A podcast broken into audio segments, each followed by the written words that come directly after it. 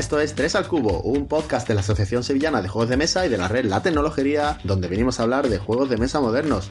Yo soy José Mari García y al otro lado de la línea telefónica esta vez, pues tenemos a David Muñoz. Muy buena, David. Hola, buenas noches, otra vez. tenemos también a Joaquín González de nuevo con nosotros. Hola, Joaquín. ¿Qué tal? ¿Qué tal, Cubers? Espero que nos caigáis esta vez. y también, por supuesto, al de siempre, a Pablo Trinidad. Muy buenas, tío, ¿qué tal? Toma dos. Buenas noches. ¿Qué diría el otro? Eso es. Bueno, bueno, pues nada, aquí estamos ya en el segundo episodio de la eh, temporada. Eh, entrando en plena campaña navideña, cuando estamos grabando. Guiño, guiño, esto es un spoiler. lo estamos tomando eh, relajadamente, ¿eh? Nos van a llamar la atención con que estamos un poquito laxos con lo de las seis semanas para, para quedar a grabar. ¿Eran cuatro?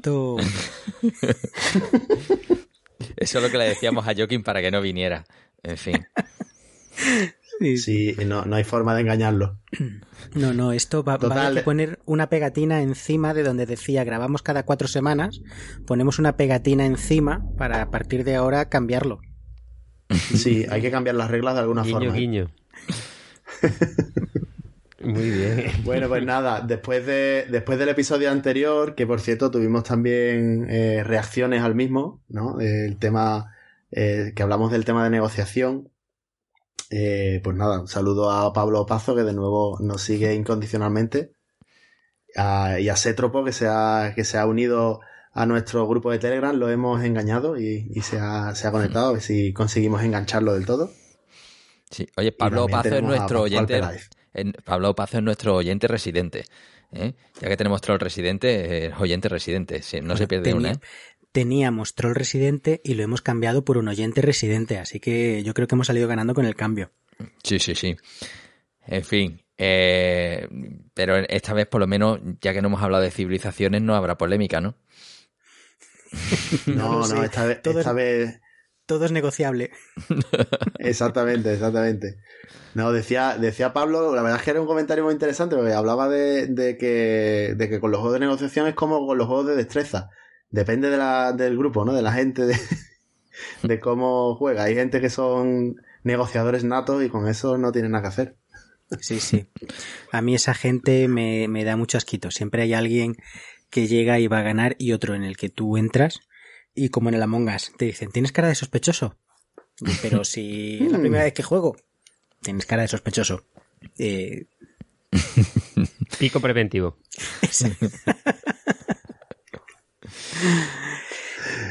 bueno, bueno, pues nada, pues vamos directamente ya, como no tenemos troll residente, lamentablemente, pues lo único que nos queda ya es meter la cortinilla.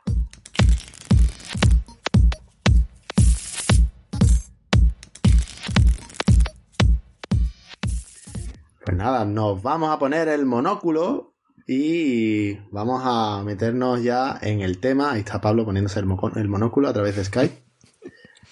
Con un baile un poco sospechoso. Eh, y vamos a hablar esta vez, eh, bueno, trayendo un poco algunas de las recomendaciones que nos hicieron eh, los oyentes, los, los, eh, los cubers que están en el grupo de Telegram, ¿no? en concreto, si no recuerdo mal, creo que fue Cepe, ¿no? Alvaranaut en, en Twitter, que nos comentaba, ya varias veces nos habíamos comentado que habláramos de juegos con estado persistente, ¿no? Quiero recordar. Eso que, que suena tan, tan pro, ¿no? Realmente eh, vamos a meternos en, en harina. Campaña, ¿no? Ah, eso. Es, yo iba a preguntar si eso es como cuando los médicos decimos eh, se encuentra estable dentro de la gravedad, que tú sigues sin saber si te vas a morir o no. Pues esto, el juego con estado persistente. ¿Qué es? ¿Que, que no pasan a gaseoso o que si los tiras al fuego no, arden o no se derriten? No, no, pero ahí la, yo creo que iba ahí apuntando a, a no utilizar el palabra inglés para este tipo de juegos, que sin duda alguna es Legacy. No sé, eh, eh, yo creo Aquí que tenemos un abanico bastante amplio, ¿eh? Eso iba a decir, abrimos ya el melón. ¿Qué entendemos por juego con estado persistente? ¿Un juego con campaña es persistente? ¿Un juego legacy es persistente? mm, Algo que yo- dejas yo, no sé. Encima de la mesa y puedes jugar mañana es persistente. Exacto. el- Si, los si wargames- tienes una mesa para juegos, los- se convierten todos los juegos en persistentes. No, no, pero es verdad Puede- que, que, que creo que, a ver, que sí, que podemos, vamos a tirar para atrás, ¿no? Tiraremos para atrás esa Eso. idea de, de, de que las campañas antiguas entran, Pero ¿no? como José María ha dicho, si tú tienes una mesa para juegos y pones las tablas encima de un 18-22 para seguir después de comer, ¿es un juego con estado persistente? No, No. porque es la misma partida. Eh, yo creo que la, la clave aquí es que de partida a partida hay algo que se queda mm, en Mm. algún tipo de memoria de alguna forma. No, para mí la eso ya es- el lo máximo que puedo abstra- abstraer es eso. Para mí la regla es que tiene entre partida y partida que pasar por su caja. Ya está. como Eh, todos, Pero eso a ver, pasan como todos- todos todo, pasan Pablo, a- a- por su caja entre partida y partida. digo yo. no, a ver, bueno, en ca- eh, a ver, para que puedas continuar la partida pasando por la caja. Vale. El concepto de partida, claro, pues, si, si no, el estado Claro. persistente es que tú coges, haces una foto. Vamos, yo recuerdo haber Sí. hecho del, 10 del 18CZ en una partida, hacerle una foto a todo y guardarlo y continuar en otro momento, ¿no? Es decir, mm, pero eso es para mm, un, Pero eso es la misma partida, sí. Eso es la misma te partida. Digamos que Ya tiene te que haber, entiendo. tienes que encadenar partidas y ser capaz de guardarlo en la caja entre partida y partida encadenada. Distinto es que Sí, luego te también que tenga alguna, alguna. Y ¿No? claro, no, pero también que yo creo que tenga alguna relación entre las partidas, ¿no? Que no sean partidas totalmente Hombre. independientes. Claro, tienes que tener cierto sentido. Es decir, eh, aquí, no sé, voy a poner un, un primer ejemplo sencillo, ¿no? Tengo el Rey Fórmula 90, los juegos de carreras que tienen varios circuitos, ¿no? Te puedes hacer una temporada, ¿no? Mm, Bueno, necesitas distintos circuitos mm, y te puedes echar, pues, tu campaña, ¿no? Esa temporada y son carreras independientes. Eso sí, esto yo creo que es importante. Los jugadores deben ser los mismos. Y eso es un problema también de este tipo de juego, ¿no? Vale. Realmente, bueno, esto es de alguno de este tipo de juegos. Pero bueno, tú hemos hablado ahí efectivamente de lo de estado persistente, que algo va de, de- de partida en partida, volver a jugar, lo mismo. Y esto, pues bueno, pues eh, eh, yo he dicho la palabra legacy, le he dicho la palabra campaña, y las dos están relacionadas. Y yo creo que lo que ocurre es que esto es un poco, para mí, eh, es un tema muy interesante porque es un tema a la vez muy antiguo y a la vez muy nuevo. Sí, yo, yo por lo que estáis eh, hablando y tratando de encajar, me parece que en el fondo todo se resume, o, todo eh, se reduce a, una campaña. Es, como decir, partidas encadenadas, pero son partidas individuales que juegas una con otra y que lo que ha pasado en una te influye a lo que va a pasar en, en otra. Lo que pasa es que la distinción propiamente es campaña si hay un guion que seguir eh, en función de, bueno, tienes varios escenarios y vas jugando uno detrás de, de otro, como podría ser, por ejemplo, la campaña del HeroQuest. El HeroQuest te decía que podías ir encadenando escenarios comprando equipo entre medio, pero Mm. los escenarios ya Mm. estaban hechos. Y lo que, lo que ahora llamamos Legacy te altera el juego definitivamente, de manera que cuando te lo sacabas eh, no podrías volver a jugar al juego básico porque has ido añadiendo reglas, has ido poniendo etiquetas, mm, rompiendo cartas, etcétera. Entonces te quedan, te queda un juego diferente, como el Machicoro Legacy, que tiene, te dice directamente vas a jugar a un juego distinto cuando acabes de abrir todas las cajas, o el siempre innombrable Gloomhaven, que pones pegatinas por todo el, mapa. Y la tercera variante son los, los juegos mm, que tienen eh, punto de control, ¿no? Punto checkpoint. En los que puedes dejar, mm, cuando, como dice Pablo, se van reuniendo varios jugadores, eh, van avanzando las partidas, tienen un punto de guardado, pero en cualquier momento, si dejas de tener el contacto con esos amigos, podrías volver a resetearlo fácilmente para volver a jugar e incluso recuperar el punto de, guardado que tenías con este primer grupo, como me vienen a la cabeza el Frutas Fabulosas, por ejemplo, que tiene eso, o el Seven Continent, si consideramos que en vez de ser partidas largas son escenarios cortos lo que forma cada, cada historia, cada, cada maldición. Entonces, mm, Mm. son la... yo- Sí, sí. No, no, dale, dale. No, iba a decir simplemente que son en la, en la misma intención de, de hacer eh, pro- continuar unas partidas encadenadas, que no te pase lo que siempre nos ocurría en el Civilization de, joder, ahora que lo iba a petar, os, eh, es cuando se acaba el, el juego. Pues no, no, tú has acabado, has ganado, vale, pues para la siguiente partida vas a tener dos puntos más, vas a tener más monedas, más lo que sea en función del anterior, pero la manera de ir encadenando esas partidas pues tiene abordajes diferentes. Y ahora mismo hay tres populares, pero puede que salgan más en el futuro en los que no hemos pensado. Yo, yo lo que iba a decir era simplemente una apreciación a lo que has comentado, que, que bueno, que lo del Frutas Fabulosas, por ejemplo, es un buen ejemplo de un juego de este tipo en el que el, el estado varía y, y se persiste de partida a partida, pero que no creo que tenga la- el problema de la dependencia de los jugadores, precisamente, porque digamos que las partidas son suficientemente independientes como para que puedes intercambiar jugadores sin ningún tipo de problema sin necesidad de empezar de cero.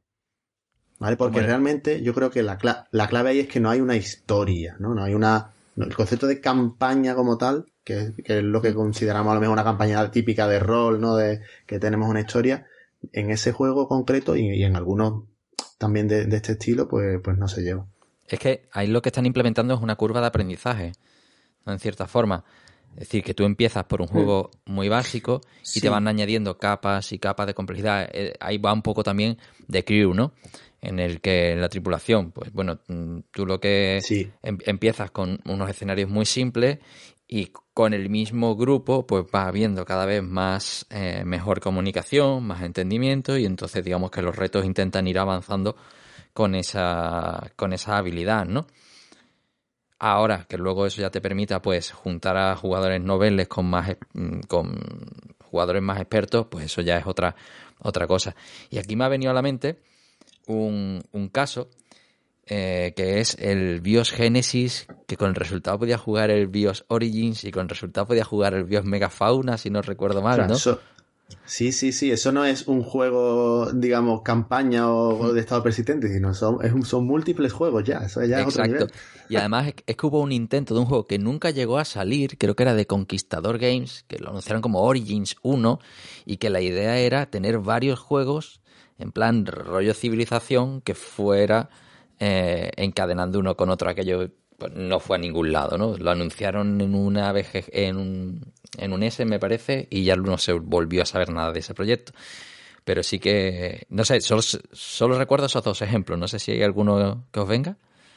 Yo solo diré que, por favor, eh, cuando nos cancelen la gente del Telegram, se, eh, acordaos de nosotros, traernos tabaco a la cárcel, porque ni un episodio sin su Eklund. Es verdad. El club, el club lo peta. Claro que sí.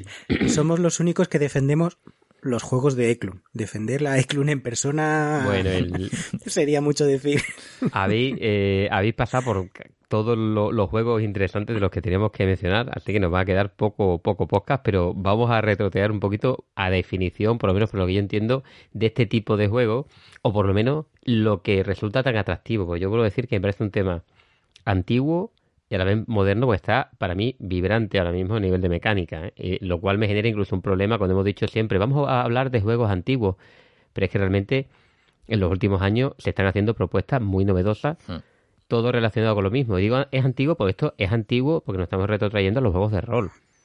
O sea, Sí. lo que tú tienes aquí es la campaña, esto lo que tú quieres es ese sentimiento que tú todos los días juegas con tu mismo personaje, la misma historia y tienes un apego a, a ese juego porque estás contando una historia y continúas hacia adelante. Enlazar Yo partidas es- solo que no, no es solo de los juegos de rol, también son las campañas en Wargames. Eso te iba a Cuando tú- decir. cuando tú le has zurrado al prusiano, entonces tú mm, quieres una ventaja o quieres una mejora para tus siguientes partidas. Entonces se pasó de jugar escenarios sueltos a hacer, pues bueno, un mapa, un tal, cada región que controlas te da un punto de victoria, un punto de producción y cada punto de producción son 50 puntos de ejército, etcétera. Y en los wargames, igual que en los juegos de rol, que el nacimiento fue mm, parejo, pues el, el, el- el- la continuidad, lo que tú, lo que tú estás contando, se, se vive de manera muy similar. Esto vamos, hay reglas de campaña en, en Warhammer Fantasy desde hace muchísimas ediciones. Mm. Hay reglas de campaña en muchísimos jue- prejuegos de, de, de, mm, de guerra y estamos hablando de cosas verdaderamente antiguas. Sí. Estamos hablando de los 70. Estamos hablando del inicio. Está, todo, está es- todo inventado. Estaba todo inventado, ¿no? Pero la clave es que está todo- hemos dicho dos palabras clave. Juegos de rol, juegos de guerra. Sí, además es Y que a lo largo del tiempo, Mm. Bueno, ha habido otros eh, intentos, pero aquí hablamos de juegos de mesa, que es la novedad para mí. Sí, además que bueno, que, que juegos de rol y juegos de guerra están conectados porque, digamos, en su origen, Gary Gygax lo que hizo fue un sistema de reglas para un juego de miniaturas, Eso ¿no? es. Entonces, bueno, al final evidentemente están condenados a entenderse. Ahí recuerdo yo el, el Necromunda, que en su primera Oh, edición era pues es- esa evolución del Warhammer en el que cada una de las miniaturas ya no eran conjuntos, pues iban evolucionando y si sobrevivían, pues les conseguían experiencia de forma individual, es decir, era llevar ese concepto del rol del personaje que evolucionaba a cada una de tus miniaturas, ¿no? Y De minis de, con campaña, claro. sí, sí, sí. Y aquello era muy bestia, ¿no? Ahora ya sí se ha reeditado, la verdad la nueva edición no sé cómo va, pero yo recuerdo, aquello es que te enganchaba Pero de una forma la increíble. nueva, la nueva no tiene de laque que eran los mejores. Eran los calvos con gabardina y gafas de sol 10 años antes de que se hiciera Matrix. O sea, bueno, 10 no, 5 años antes de que saliera Matrix. Era maravilloso ese juego. Y, Espectacular. y bueno, incluso eh, y hemos visto, claro, dice, en juegos de mesa, cuando, ¿cuáles fueron los primeros que in- introdujeron estas ideas? Pues los juegos de guerra, los wargames, algunos había. Yo no recuerdo muchos que de cabeza que, que recordara yo que hubiera juegos de campaña en las propias reglas, ¿vale? De los que yo jugaba con de guerra puro, llamémoslo a Balon Hill, NAC. No, me No, viene a la, a la- no me viene a la cabeza ninguno, pero seguro que alguno había, ¿vale? Pero eh, juegos de, de mesa que lo veía, pues bueno, tú has dicho el HeroQuest. Es que el HeroQuest, al fin y al cabo, Sí. no solo eran escenarios, es que en el HeroQuest tu héroe guardaba los objetos entre campaña y Sí, campaña y sí, tú sí. ibas mejorando. No recuerdo si había experiencia, ¿no? No Sí. lo recuerdo. Pero había... Era, pero era objetos. dinero. Era oro. Era dinero. La Era oro, el oro era te oro y con el oro cosas. comprabas equipo. Con el equipo petaba, Sí. abrías cabezas. Era la forma más sencilla de tener un sistema de niveles, pues comprando cacharros, que es una forma de subir. Y eso ya estaba en el HeroQuest. De hecho, el problema era que cuando te hacías tu propio escenario, porque ya eran demasiado tochos para los que venían en el libro, ¿no? Cuando, pero- porque es que eh, eh, yo, mi HeroQuest estaba gastado de tocarlo, o sea, de, de partidas y partidas y partidas. Y era un juego de mesa, un juego de mesa de miniatura, pero son los primeros que introdujeron. De hecho, pues yo digo que es una cosa antigua. Decen lo tenía. Otro sistema de, de Sí, campaña. La primera edición, claro. La primera edición tenía un sistema de campaña. Me- Memoir 44 sacó unos libros que era, porque como estaba pensado desde el principio en episodios, te dejaba jugar en varias varios escenarios seguidos, pero además según llevaras el alemán o llevaras el aliado, tu árbol era diferente, de manera que te iba dando puntos distintos según el resultado de la batalla y según tú fueras uno u otro bando. Entonces estaba es- era, era un árbol curioso de, de evolución y eso estamos hablando ya también de, de anterior a 2010 estaremos hablando 2007 2008 que eso que pocas cosas había Pero sin embargo, cuando tú hablas de juegos persistentes, todo eso que ya había, seguíamos estando, porque eh, desde el, el, el Memoir seguían siendo juegos de guerra o juegos de rol en mesa, que eran juegos de mini. Sí. Pero llega un momento donde empezamos a hablar de otra cosa, que es cuando empieza a aparecer pues los juegos Legacy. Hmm. Que eh, eh, el primero que fue un auténtico, yo creo que fracaso, ¿no? no El- no no lo petó El RIS lo petó. El Risk Legacy, el Risk Legacy marcó, marcó y por eso, precisamente por el triunfo vino después. Lo que pasa es que en España no tuvo apenas distribución. Yo el Risk Legacy, yo me tenía un monóculo tan grande que dije, es que yo ni con un palo me acerco a un Risk Legacy, ningún de, Risk. a ningún Risk, en Eh, ninguna de pero sus modalidades que me estás un- contando. Pero porque el Risk es un juego horroroso. Horroroso, y como tal- no me acerco. Dices tú, guau, pues yo lo recuerdo con mucho cariño, efectivamente, la nostalgia, no recuperes la nostalgia.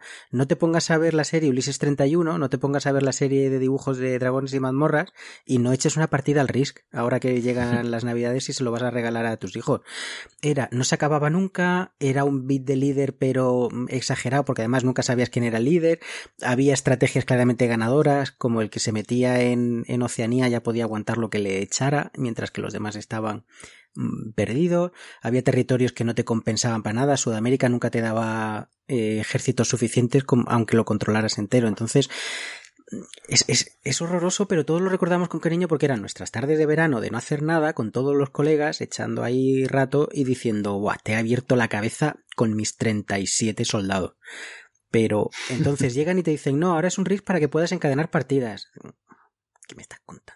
Bueno, era, yo lo curioso es que esto justamente el RIS Legacy para mí fue innovador, pero no tanto, porque al fin y al cabo era un juego de guerra. Introdujo una cosa divertida mm. que es rompe la carta y utiliza el rotulador, porque te daban un rotulador, lo cual es, es completamente provocador. Vas a jugar 10 partidas y vas a quemar tu juego porque vas a romper cosas. Pero desde el punto de vista de la campaña no era novedoso, porque era campañas de batalla que... En, en, esa época, y hay que reconocérselo al Risk, eh, les dio por innovar, y es los pocos momentos en los que Hasbro ha innovado, porque también sacó el nuevo Risk, que era eh, con reglas diferentes y ya había misiones que podías cumplir y ya podías eh, ir mejorando tu personaje. Tienes un pequeño tablerito con funciones y yo recuerdo que una vez en una casa rural un alguien que fue con nosotros no jugó, dijo, me trae un RIS y el vi que era el nuevo y digo, ah, mola. Dice, no, pero como este nuevo es una mierda, me he hecho las tarjetas en un papel con las misiones antiguas porque me las sé de memoria. Le dije, vale, no lo vas a jugar conmigo en tres días que vamos a estar aquí encerrados. Y, y también hizo un RIS de Star Wars del, del episodio 2 de la Guerra de los Clones que simulaba muy bien la Orden 66. Entonces tú, si eras el, el, el nuevo Imperio Galáctico, si eras el Senado, tenías un tiempo para ganar. Porque cuanto más tiempo pasara, al revés, si eras lo, la, eh, cuando tú activabas la orden, le pegabas un hachazo gordo a, la, a la República. Pero claro, los que sobrevivieran se quedaban ahí y ya no le podías pegar ese otro hachazo. Entonces ya te respondían. Tenías que acabar con ellos relativamente rápido y la República tenía que acabar contigo antes de que a ti te compensara dar el, el hachazo. Y estaba muy bien, está equilibrado y es el único risk que, que me gusta, pero porque no he probado el Legacy, porque a España mmm, yo creo que no llegó. No llegó, eh, ¿verdad? Mm. Y, y, y, lo que introdujo de todas maneras fueron tantas novedades que fueron muy graciosas, porque introdujo varias cosas. Porque lo de enlazar batalla ya estaba. Y lo sí. de enlazar incluso, el, porque decían algo así, como el que gana, pues escoge, yo qué sé, más tropas para el siguiente, ¿no? Eso no era nuevo. Lo que era nuevo del RIS es que decían, no, te vamos a dar sobre cerrado. Y en las 10 partidas, que son 10 partidas programadas, se van a abrir sobre, va a haber cambios de reglas va a haber un, van a cambiar cosas y lo que vosotros mm. hacéis, los resultados de las, de las partidas van a afectar el cambio. Porque el que ganaba, por ejemplo, decidía dónde tiraba la bomba atómica y borraba una ciudad. Decía, ¿y, y, y cómo la borras? Coges el rotu y la borras de, del, del sí. tablero. O sea, mezclaba, de repente daba dos pasos. Es decir, no era ya que tu partida era que había, iba a haber, o sea, iba a haber una evolución en una apertura de contenido que iba poco a poco, lo inventaron ahí. Hmm. Yo y creo que, que, los cambios se quedaban físicamente. En el, es que era algo completamente demoledor. Yo creo que eso rompe un poco la, las cabezas de algunos, porque y yo creo que, que, eso tiene sus edades, ¿no? Cuando tú tienes un juego, mmm, no concibes que ese juego te vaya a durar 10 partidas, ¿no? Y tú quieres que dure más. Ahora, nosotros de pequeños, pues mmm, abríamos un sobre de pegatinas que costaba 100 pesetas o menos y, y, y lo tratábamos con mucho cariño. Y, y, ahora coges y te compras una caja de blisters o te compras una caja de maldito, ¿no? Y la abres como si fueran sobres, ¿no? Porque claro, ya tu poder adquisitivo es diferente, ¿no? Y yo creo que eso va un poco también por edades. Y ahora a lo mejor tú coges ese juego y lo, y lo revientas, lo quemas, lo pintas, lo rascas, haces lo que haga falta y luego te vas a otro. Pero quien solo tenga un juego yo creo que puede ser un poco patada en la cabeza, ¿no? Era, era pro provocador. Pero claro. no solo edades, es, es como tú dices, era la época en la que los juegos eran para durar, incluso ahora eh, a mí me cuesta me cuesta el modo de pensar Legacy porque cierto que a ninguno de mi o a muy pocos de mis juegos he jugado las 12 partidas que por ejemplo el Pandemic Legacy te te pide 12 como mínimo, 24 como máximo. Si consiguiera jugar alguno de mis juegos 12 partidas, ya me consideraría afortunado. Pero aún así, pensar que me va a durar solo 12, uff, uff, me, me costó comprarlo, ¿eh? Y me costó y de hecho cuando dice rompe esta carta yo no tengo rota ninguna yo las tengo guardadas en un sobrecito aparte para no mezclarlas las que me dicen de no rascar no las he rascado pero pero Uf. Bueno, ahí hay una evolución que a lo mejor nos, nos estamos adelantando un poco en la línea temporal de David, ¿no? Pero eh, lo- yo creo que los últimos juegos que son que se de- autodenominan que son Legacy están incorporando eh, un aspecto en el que si tú vas a jugar una serie de partidas fijas, eh, que donde vamos a ir rompiendo cartas o modificando un tablero, pero al final te voy a dejar un juego mm, en un estado en el que si quieres puedes seguir jugando. Eh, digamos un estado Me, un me- poco... me está- me matas mi línea temporal y me vuelves loco, pero bueno, continúa, José, continúa. No, no, era, sí, es que justo venía un poco al, al hilo. El, el, el Risk va Claro, en esa claro, línea, sí, ¿no? sí que, al final tú, oye, tú tienes tu Risk en el que es eh, año 2050, un mundo apocalíptico en el que ha caído una bomba atómica donde, donde sea. Y Claro, claro, pero que, que un poco... Ahí está, pero que ese, ese argumento de, de Joking de voy a tener 12 partidas y ya, bueno, técnicamente no. Vas a tener 12 partidas distintas y luego ya N iguales. Eh, según, por ejemplo, el Machicoro Legacy, sí, como dije, te, te dice, vas a tener, eh, a partir de ahora tienes un juego nuevo con estas características. Pero el. Pandemic Legacy, mm, una vez que lo terminabas, la gente se creaba sus, sus trofeos de, de Pandemic Mm. con, con trozos del mapa. Había gente que hacía cajas muy chulas en Metacrilat, otros hacían Claro. barcos. Sí, sí. Los que cogían. Por eso digo que, cortaban- que, que es algo de, de, lo- de los juegos más actuales Legacy, digamos. No, no, no, el Pandemic digo, también están lo intentando tenía, incorporar El- eso. Bueno, pero yo, yo, bueno, habiendo el Risk, te quedaba un, un mundo jugable y el Pandemic también. Hmm. Pandemic Ah, Legacy vale. te lo dejaban igual. Ahora después os comentaré mi opinión de este tema, Sí. ¿vale? Pero te- te- en las reglas te explicaban cómo podías jug- seguir jugando en tu mundo que había quedado después de tu, de tu temporada. Sí, oye, ya que estamos con la, y por echar una mano a David con la línea temporal, ¿no?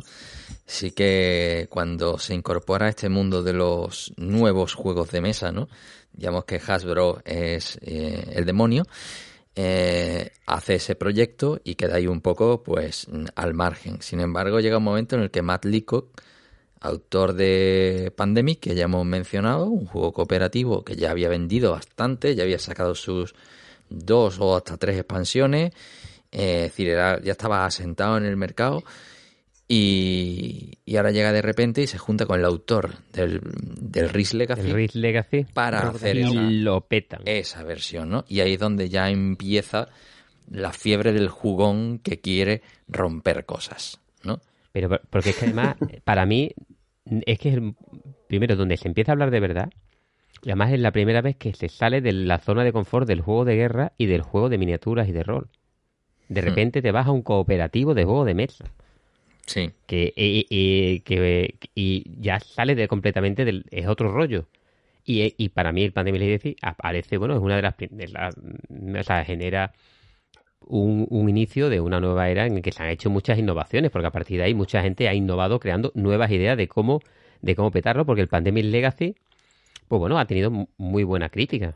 Mm, Muy buena crítica porque a la gente pues les ha gustado el concepto y eso que ha generado también mucha polémica, como he dicho, lo de romper las cartas.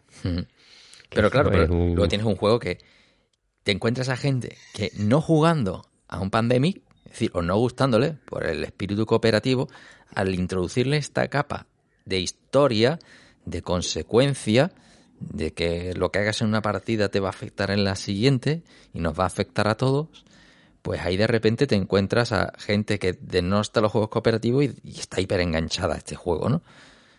Entonces, Mm, yo creo que añade un, un componente muy potente, ¿no? Bueno, el, el- Y- a- y funciona muy bien y se está vendiendo muchísimo. Se continúa reimprimiendo las, las dos primeras temporadas por lo menos, tanto la serie, la temporada 1 como la temporada 2. La temporada 0 es un poco más reciente. No sé cómo estará funcionando. Yo la, yo tengo la 1 y la 0, pero porque me mola en el tema de los espías. Y, y es la mejor prueba de que efectivamente le está gustando a la gente, se está comprando un montón y no es un juego especialmente barato. ha llegado en el nombre que tienen, incluso es que también ha llegado el momento de la serie. Es la tempo- sacaron la temporada 1, Sí. que es como cuando uno se ve la primera temporada de, de Witcher o cualquier otra Sí. serie que le guste y, y- y está esperando la segunda, porque te lo venden para que se Hmm. para que te la lo consumas y lo juegues Y, y te cuenta una historia. dices, y, al, y al igual que en la Coca-Cola, eh, ya nadie pide un refresco de cola. Por ahí, pues esto es igual. Cuando te sacas un juego presente, más fácil de decir es un legacy. Y más que debido al risk, es debido al pandemic Sin duda. y la extensión del, del pandemic. Totalmente. Oye, me acaba de venir, y ahora que has dicho lo de las series y demás, todos estos, eh, vamos a hacernos un favor y vamos a dejar los escape room fuera, ¿no? Sí, por favor. Bueno, en verdad es que son escenarios independientes, no se pueden encadenar uno con Sí, otro. es que esos son independientes. Bueno, Pero es que hay Bueno, algunos, hay algunos, hay algunos. rompes elementos. Ese Bueno, te voy a decir, hay- justo, el detective. El detective. Claro. Es- sí. El Detective es que de hecho tiene un, es- un episodio por Rob Daviau también, lo que pasa es que es escenario único, que está muy curioso, Sí. Pero, pero ese, ese justo es el que no nos sirve como ejemplo para hablar de partidas encadenadas. Pero creo que la, la caja básica del Detective y la primera expansión, que también era temporada 1, ¿verdad? No, la temporada 1 es el Eh, malo. no. Es el, es el Eh, agua. sí, esa es la, la segunda que salió, que era un poco descafeinada. Y además no Sí, tenía sí, mucha sí. relación entre las partidas. No, No, tenía no tenía tanto. relación ninguna. Ese es el, el, el aguao. Pero la, había la expansión de casos en Los Ángeles, sí estaba relacionada. Sí. Que era, era corrupción en Miami, pero en, en Escape Room. Y el Detective normal, que también están relacionados. Y eso cumple las condiciones. No rompes cartas, pero entre partida y partida independiente vuelven los componentes a la caja con un punto de guardado para saber lo que puedes tocar y lo que no tienes que volver a tocar. Claro, porque hay un, hay un efecto importante en Legacy que lo de romper cartas era, creo que era provocador, pero no era necesario. Es divertido. No, en, ver- en verdad la dejas fuera, pero es como tú dices, era el elemento provocador y que llamaba la atención sobre el juego. No, no, que lo rompes. Eh, ¿Por qué? Porque siempre el, el concepto de desechar la carta del mazo mm, siempre ha estado en, en los juegos, ¿no? Pues esta la quitas y no vuelve más, ¿no? Es, es de un solo uso, ¿vale? O sea, No, permitía el pero es- uso de pegatina. Eso, es de un solo uso para toda la vida del juego. O sea, rómpela y la tira. ¿Cómo? ¿Cómo? Y, y escribir y las pegatinas, pero realmente para hacer una... Hay otro, o sea, esta es una innovación, pero la otra innovación que ya hemos hablado porque ha salido en otro juego, es la de no, no, vamos a hacer unos juegos con un número de partidas finitas que te van a contar una historia. No hace falta que rompas Sí. nada. No te lo tienes que romper, pero tú vas a jugar y te damos una campaña. Te- Sí. y, y además dicen ya, espérate, porque esto abrió el melón de los Eurogames. Vas a jugar al automóvil, pero vas a jugar 10 partidas al automóvil porque, yo qué sé, la primera es 1901 y la última es 1937 y van a cambiar los coches y, y tú no sabes lo que va. Y aquí va a haber una caja de sorpresa. Como, como llevamos casi media hora de programa y poniéndonos súper de acuerdo todos, y esto parece, esto es impropio de los, nuestros dios de la segunda temporada vendrían y nos darían de bofetadas por lo bien que nos llevamos, ya que has mencionado tú trasladar los legacies a otros juegos, como por ejemplo el automóvil, ¿qué me estás contando del automóvil? Lo que tendría que haber salido ya hace cinco años por lo menos es un Catán Legacy. No sé qué están esperando. Terminas, ganas la isla, pon, muy bien, eres el amo. ¿Qué haces? Te vas a otra isla y como soy el que más recursos tiene de la primera y soy el que más ciudades tengo, llego con tres colonos más que tú y planto tres pueblos y tú te comes los mocos y plantas solo uno. Y punto pelota. Y así creciendo. Pero, pero que Joaquín, que si hace falta romper eh, componentes del Catán, que aquí nos tienes, ¿eh? Sin problema. Que nos juntamos y lo hacemos, ¿eh? Es más, es que Catán 3D, tío. No, Vamos a pillar No, no, uno. no, tío. Joaquín, sinceramente, ahí yo estoy viendo a, a la gente esta de... ¿Quiénes son los editores del Catán? Eh, de Vir, de Vir. Le dijeron, no, los editores, me refiero en lo, en lo original, no Cosmos. el- Cosmos, dijo. Eh, a los, directores, los directores de Cosmos. Bueno, que, oye, hacemos un Catán con escenario y, y tal, porque lo, eh, no, no, esto no tiene futuro. No tiene no saque, no saques un Catán. No, lo estoy viendo porque El, el Catán, sobre todo el, el de los navegantes, tiene escenarios y sacaron luego una expansión que era solo escenarios para el Catán independientes, que era la de bárbaros y... y es que, bueno, la de los bárbaros. Eh, Pero escenario entonces- encadenado tiene esa, esa expansión, ¿o qué? eh, No no, no, no es encadenado, son episodios sueltos. No, pues no, no me lo saqué por entonces. no, no, dónde- saco los mapas Pues- de la alta tensión. eh, Entonces, Pues eso venga, digo, que, No, que no. teniendo ya eh, escenarios para el Catán, teniendo ya mm, diferentes sitios, teniendo la facilidad, eso es como dice David, alguien dijo... No, no, eso no "Nah, tiene futuro. esto no, esto es moda pasajera. Esto no, No, de, a- de- de tocar la pantalla con los dedos es una tontería. Deja el teclado. el Nokia se vende muy bien. Exacto. Pues igual, vamos, es que lo, veo- lo veo cristalino. No, Frases no célebres. nada. Claro. No, eso dura dos días. Así, así. Pero el, eh, tú lo has dicho, yo que lo has dicho, y vas a arder en el infierno, todo va a arder en el infierno. Yo cuando, yo en un juego normal le he hecho 12 partidas y lo tiro a la chimenea. Le tiro, le prendo fuego, Tío. lo piso, porque Sí. lo- no es que lo venda, es que lo regalo, porque digo, ¿cómo- ¿a qué juego habéis jugado 12 partidas vosotros? Uf, muy poco, Vaya de todo en Precisamente- Que no sea un filler. Pre- ¿Qué juego le habéis echado precisamente 12 que no sea un filler? No, sí, pero ahí estoy de acuerdo contigo. Es que precisamente yo creo que ese ha sido también un poco el éxito de, de este tipo de juegos, que tienen ese plus que tú dices, es que nada más que por el hecho de terminar la campaña, al final casi te fuerzas a, a jugar esas 12 partidas, ¿no? Eh, porque te pica, te, te, te mola, quieres, quieres conocer más en qué, en qué acaba la historia, qué nuevas reglas te van a meter.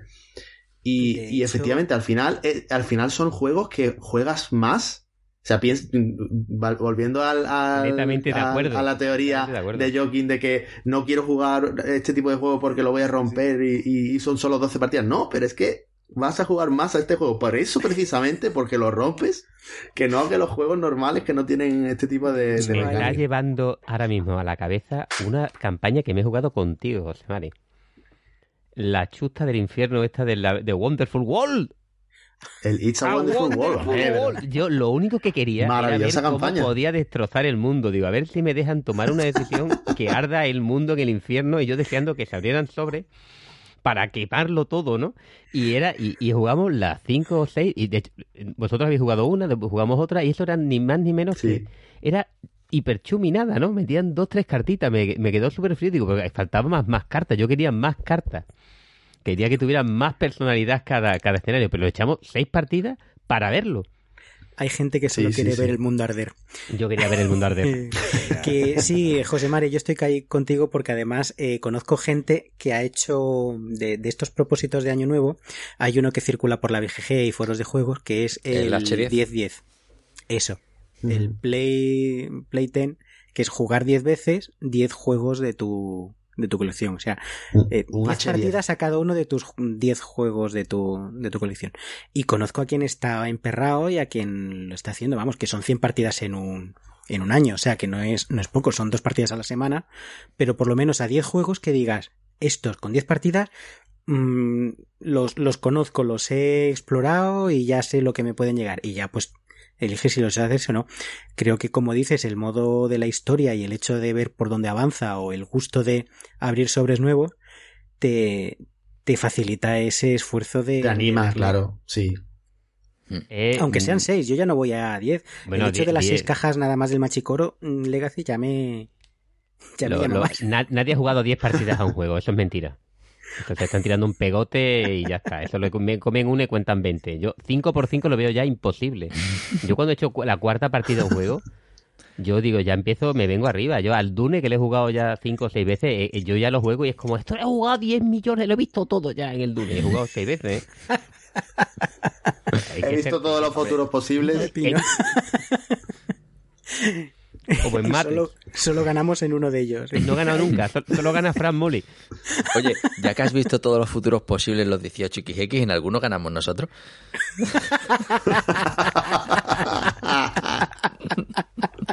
en el que no juega David, en esa partida. En fin. Oye, yo creo que solo hay un juego aquí que, que saco recurrentemente y es el Lords of the Waterdeep. ¿eh? Ese Me me, encanta. me lo hace el Legacy y, y- y- y ya Me vamos, encanta. coge mi, mi Es que sería un bastinacísimo, vamos, es que podrían hacer lo que les diera la gana con esa, con Sí. esa idea. Bueno, yo eh, cerrando el bucle con, con el primer episodio en el que participé, el, el de Dungeon Crawling, el- igual que mencionábamos el HeroQuest con su sistema de campaña, el, los juegos que mencioné, el Dungeons and Dragons Adventure System, llevan su, juego de campaña. Empezaba siendo muy sencillo, que era jugabas, juega estos tres escenarios seguidos. Y se supone que uno era entrabas en la tumba en el uno entrabas en el castillo de Ravenloft, otro te enfrentabas a un monstruo y el tercero acababas encontrando al vampiro y, y huías de él porque no, no lo podías matar. Y poco a poco han ido mejorando el sistema, haciéndolo más persistente, con más progresión de puntos de experiencia y con más mm, cambios entre una partida y, y otra y es un, un juego, ya digo, no persistente, pero sí es una idea esa de campaña y de cómo ir metiendo campaña en un juego nuevo a base de ir metiéndole aventuras. Y de hecho ahora ya solo, eh, el último que han sacado son solo aventuras. Ya no, no lo puedes jugar independientemente. Tiene, es, esta, es una campaña de, del juego de rol, el Fantasmas de Salmar, y va siguiendo la historia. Y entonces te dice, coge tus héroes de cualquier otro juego, del que te guste. Coge los monstruos que necesites y sus mazos de cartas y tal, y te vamos a ir diciendo lo que te vas a encontrar por aquí. Y es un juego campañizable. Y me gusta cómo han metido, cómo han hecho un juego de escenarios, cómo han hecho una, una campaña de progresión, pues de una manera, pues, bonita, en vez de simplemente sacarte un libro y diciendo, juega esto uno tras otro. Es que se están haciendo mucho, muchos avances. De hecho, hay mm, hemos hablado de juegos donde eh, la propia campaña ha ido muy bien, que es el, el Arkham Horror LCG, por decir Ah, uno. sí, A mí mm, Hmm. el- han metido en un LCG en el que es que no te, no te costaba el dinero, o sea, no te daba, tú querías que sacaran más, más aventuras, las que es que las querías todas, porque de hecho, bueno, una de las críticas es que esas aventuras realmente no eran muy rejugables. Sí. No era muy rejugable, es que tú realmente un- una campaña del, L- de- del, del LCG de Arkham Horror lo puedes jugar, ¿cuánto? ¿Dos veces?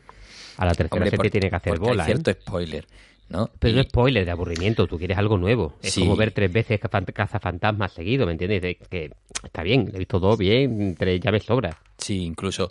Bueno, hay- por ejemplo, por ejemplo hay el, Ma- el Marvel Champions, por ejemplo, que también tiene cajas de campaña. Quizás es un poco más rejugable en ese sentido. Porque tiene menos tema. Es decir, aquí en el tiene- Horror el problema era que había mucho spoiler. Es decir, tú al final eh, descubrías cosas, digamos, lo- los escenarios van eh, avanzando y vas descubriendo la historia. Tú tienes ubicaciones que están boca abajo y le das la vuelta.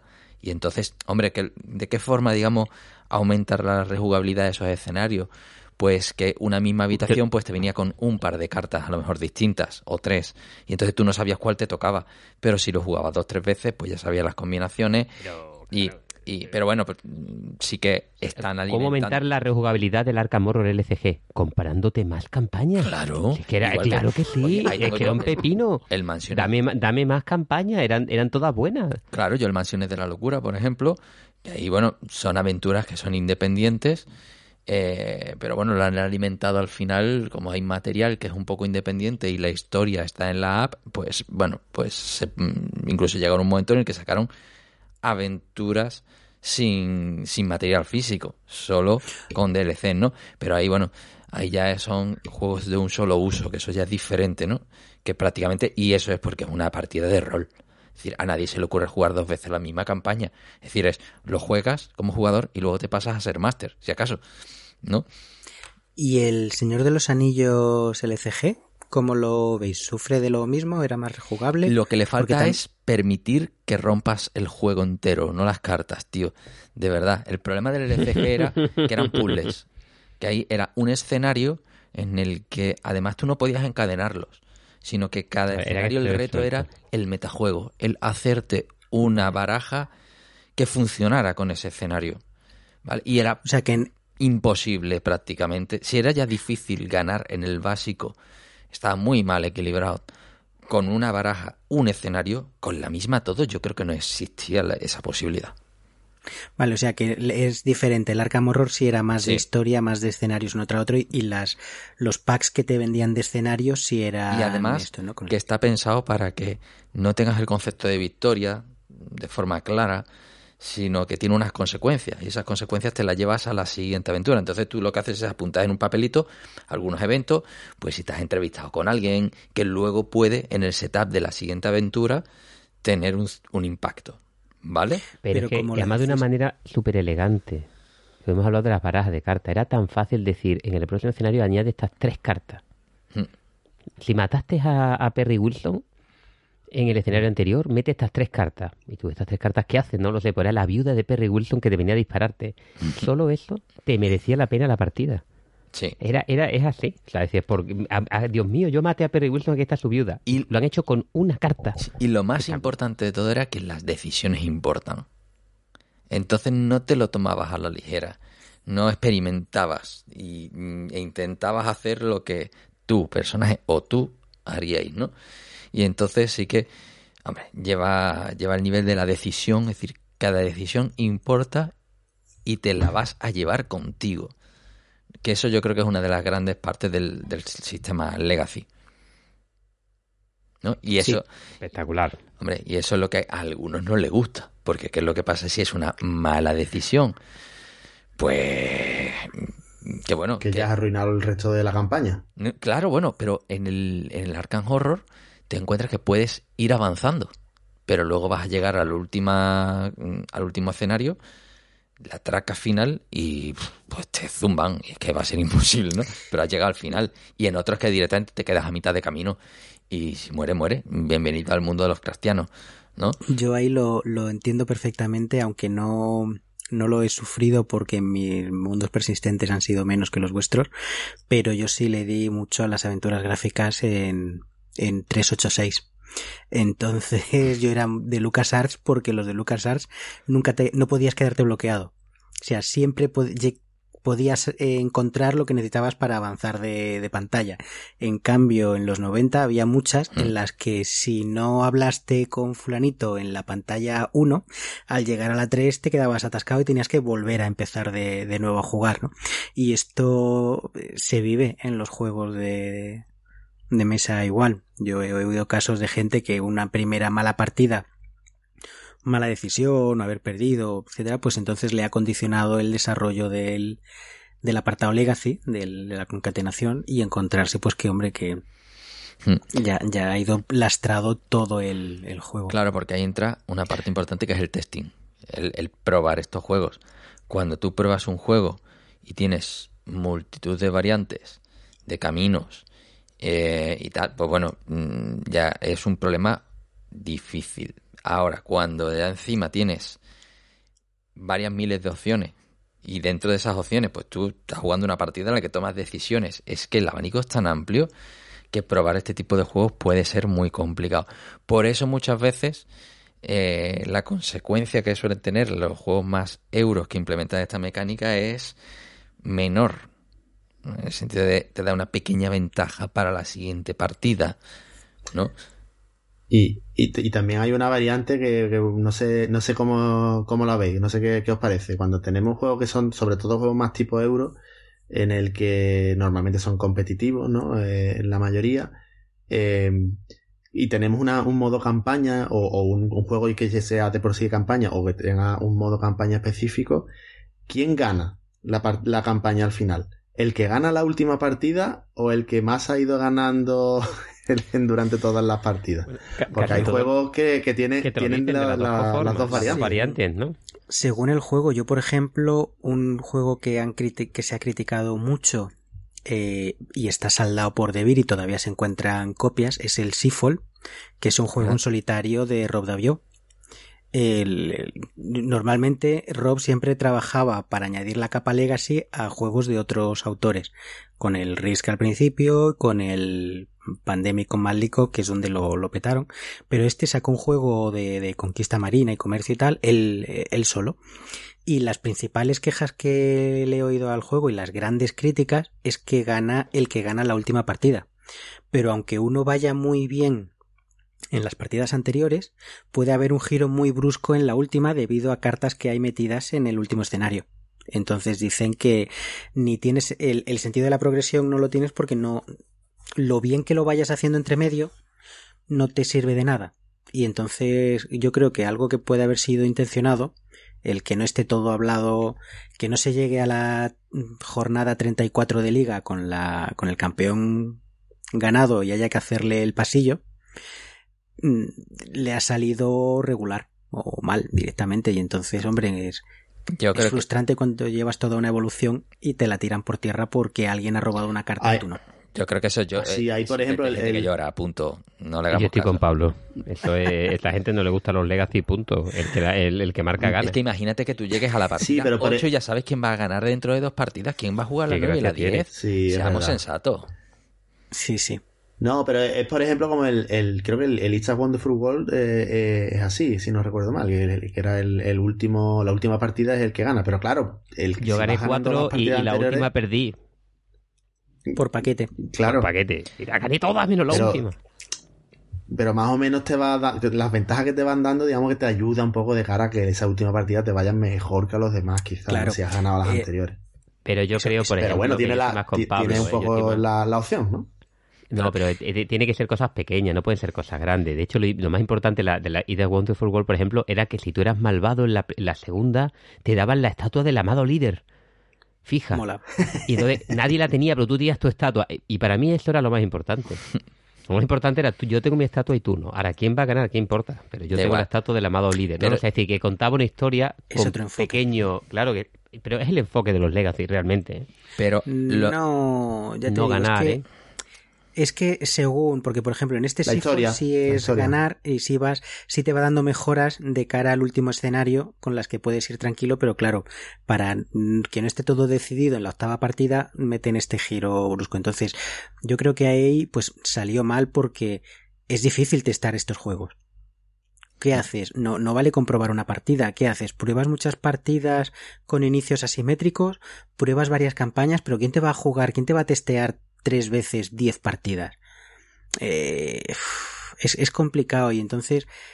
mm, Yo, yo del Seafall lo que había escuchado también es que el, el juego era malo y poco más, ¿vale? Es decir, que, que, que se le han caído le han caído puños por todos lados, pero porque decían Sí. que las partidas eran muy parecidas unas con otras, que no había una evolución, era- eran muchas cosas, había de todo, ¿eh? Sí, Que siempre se- había una estrategia ganadora siempre en todas las partidas igual.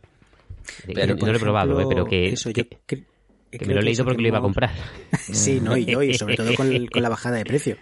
Me compré la liebre y la tortuga, que siempre quise tenerlo porque es el Spieldes Jar del año en el que nací. Entonces eso ya merece la pena estar en la colección. ya sabéis, ya Y podéis el- saber la edad de Joking.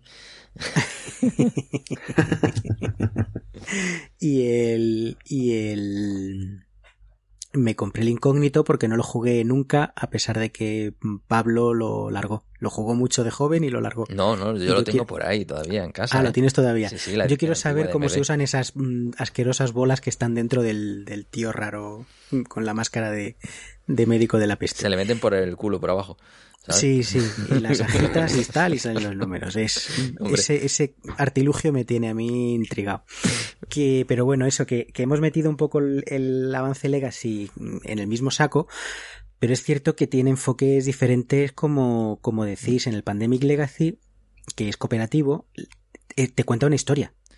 De hecho, mm, en los primeros escenarios no es tan importante incluso que pierdas, porque la historia va a seguir avanzando. Entonces, lo tienes más difícil, pero bueno, te dan más dinerito para tener más cartas, otra facilidad, y la enfermedad se va a ir extendiendo. Pero no tiene ese se- conflicto que estamos hablando de quién gana, porque hay, digamos que, que Sí, sí, ya, todos, eh, somos un equipo, ¿no? Como no, diría me- pero me refiero, pero me refiero al, a la- lo que ha mencionado David de que hay juegos en los que la idea no es mm, quién gana, sino que de escenario a escenario es eh, tener eh, detalles que solo tienes tú y que no tendrías si no hubieras tomado la decisión, determinada decisión en una partida. Por ejemplo, como dicen el, el It's a Wonderful World, mm, las mejoras que te da de partida a partida son marginales. Luego ya Claro. de cara a la última las posibilidades son más o menos las mismas. En el Pandemic el juego te cambia suficiente, pero cuanto más ganes no lo vas teniendo más fácil, de manera que luego ya llegáis al último escenario y ganáis, sino que los eventos mayores se van a producir igualmente. Lo que pasa es que vais a tener o bien mm, pérdida de localizaciones o bien eh, más, más edificios construidos, más centros de más, más CDCs o, o más financiación en forma de cartas de, de ayuda Pero metidas al tampoco nos engañemos, es que el Pandemic al final es de 12-24, lo que pretende es que siempre avances, eliminar el concepto de perder, eh, que la consecuencia de unas a otras pues sean más o menos similares, pero tenga poca diferencia, con lo cual desde el punto de vista del diseño, pues es como diseñar 12 escenarios mm, con cierta holgura, es decir, que no, que no sea un CO2 en el que si no haces el plan mm, y todo el mundo se lleva bien, pues el mundo explota, ¿no? Entonces, evidentemente, y al final no va a haber un ganador. Ahora, los juegos Legacy que han intentado ser competitivos y, y que tienen una alta variabilidad, no funcionan, pero no funcionan por lo que estamos diciendo, porque hay gente que no disfruta del camino, y ya lo vimos con la serie Perdidos, ¿no? Te pueden dar 120 episodios que al final te cagas en las castas del último, ¿no?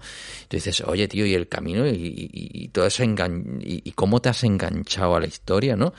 No lo tienes en cuenta, y hay mucha gente que no lo tiene en cuenta y se queda únicamente con esa, con esa visión, ¿no?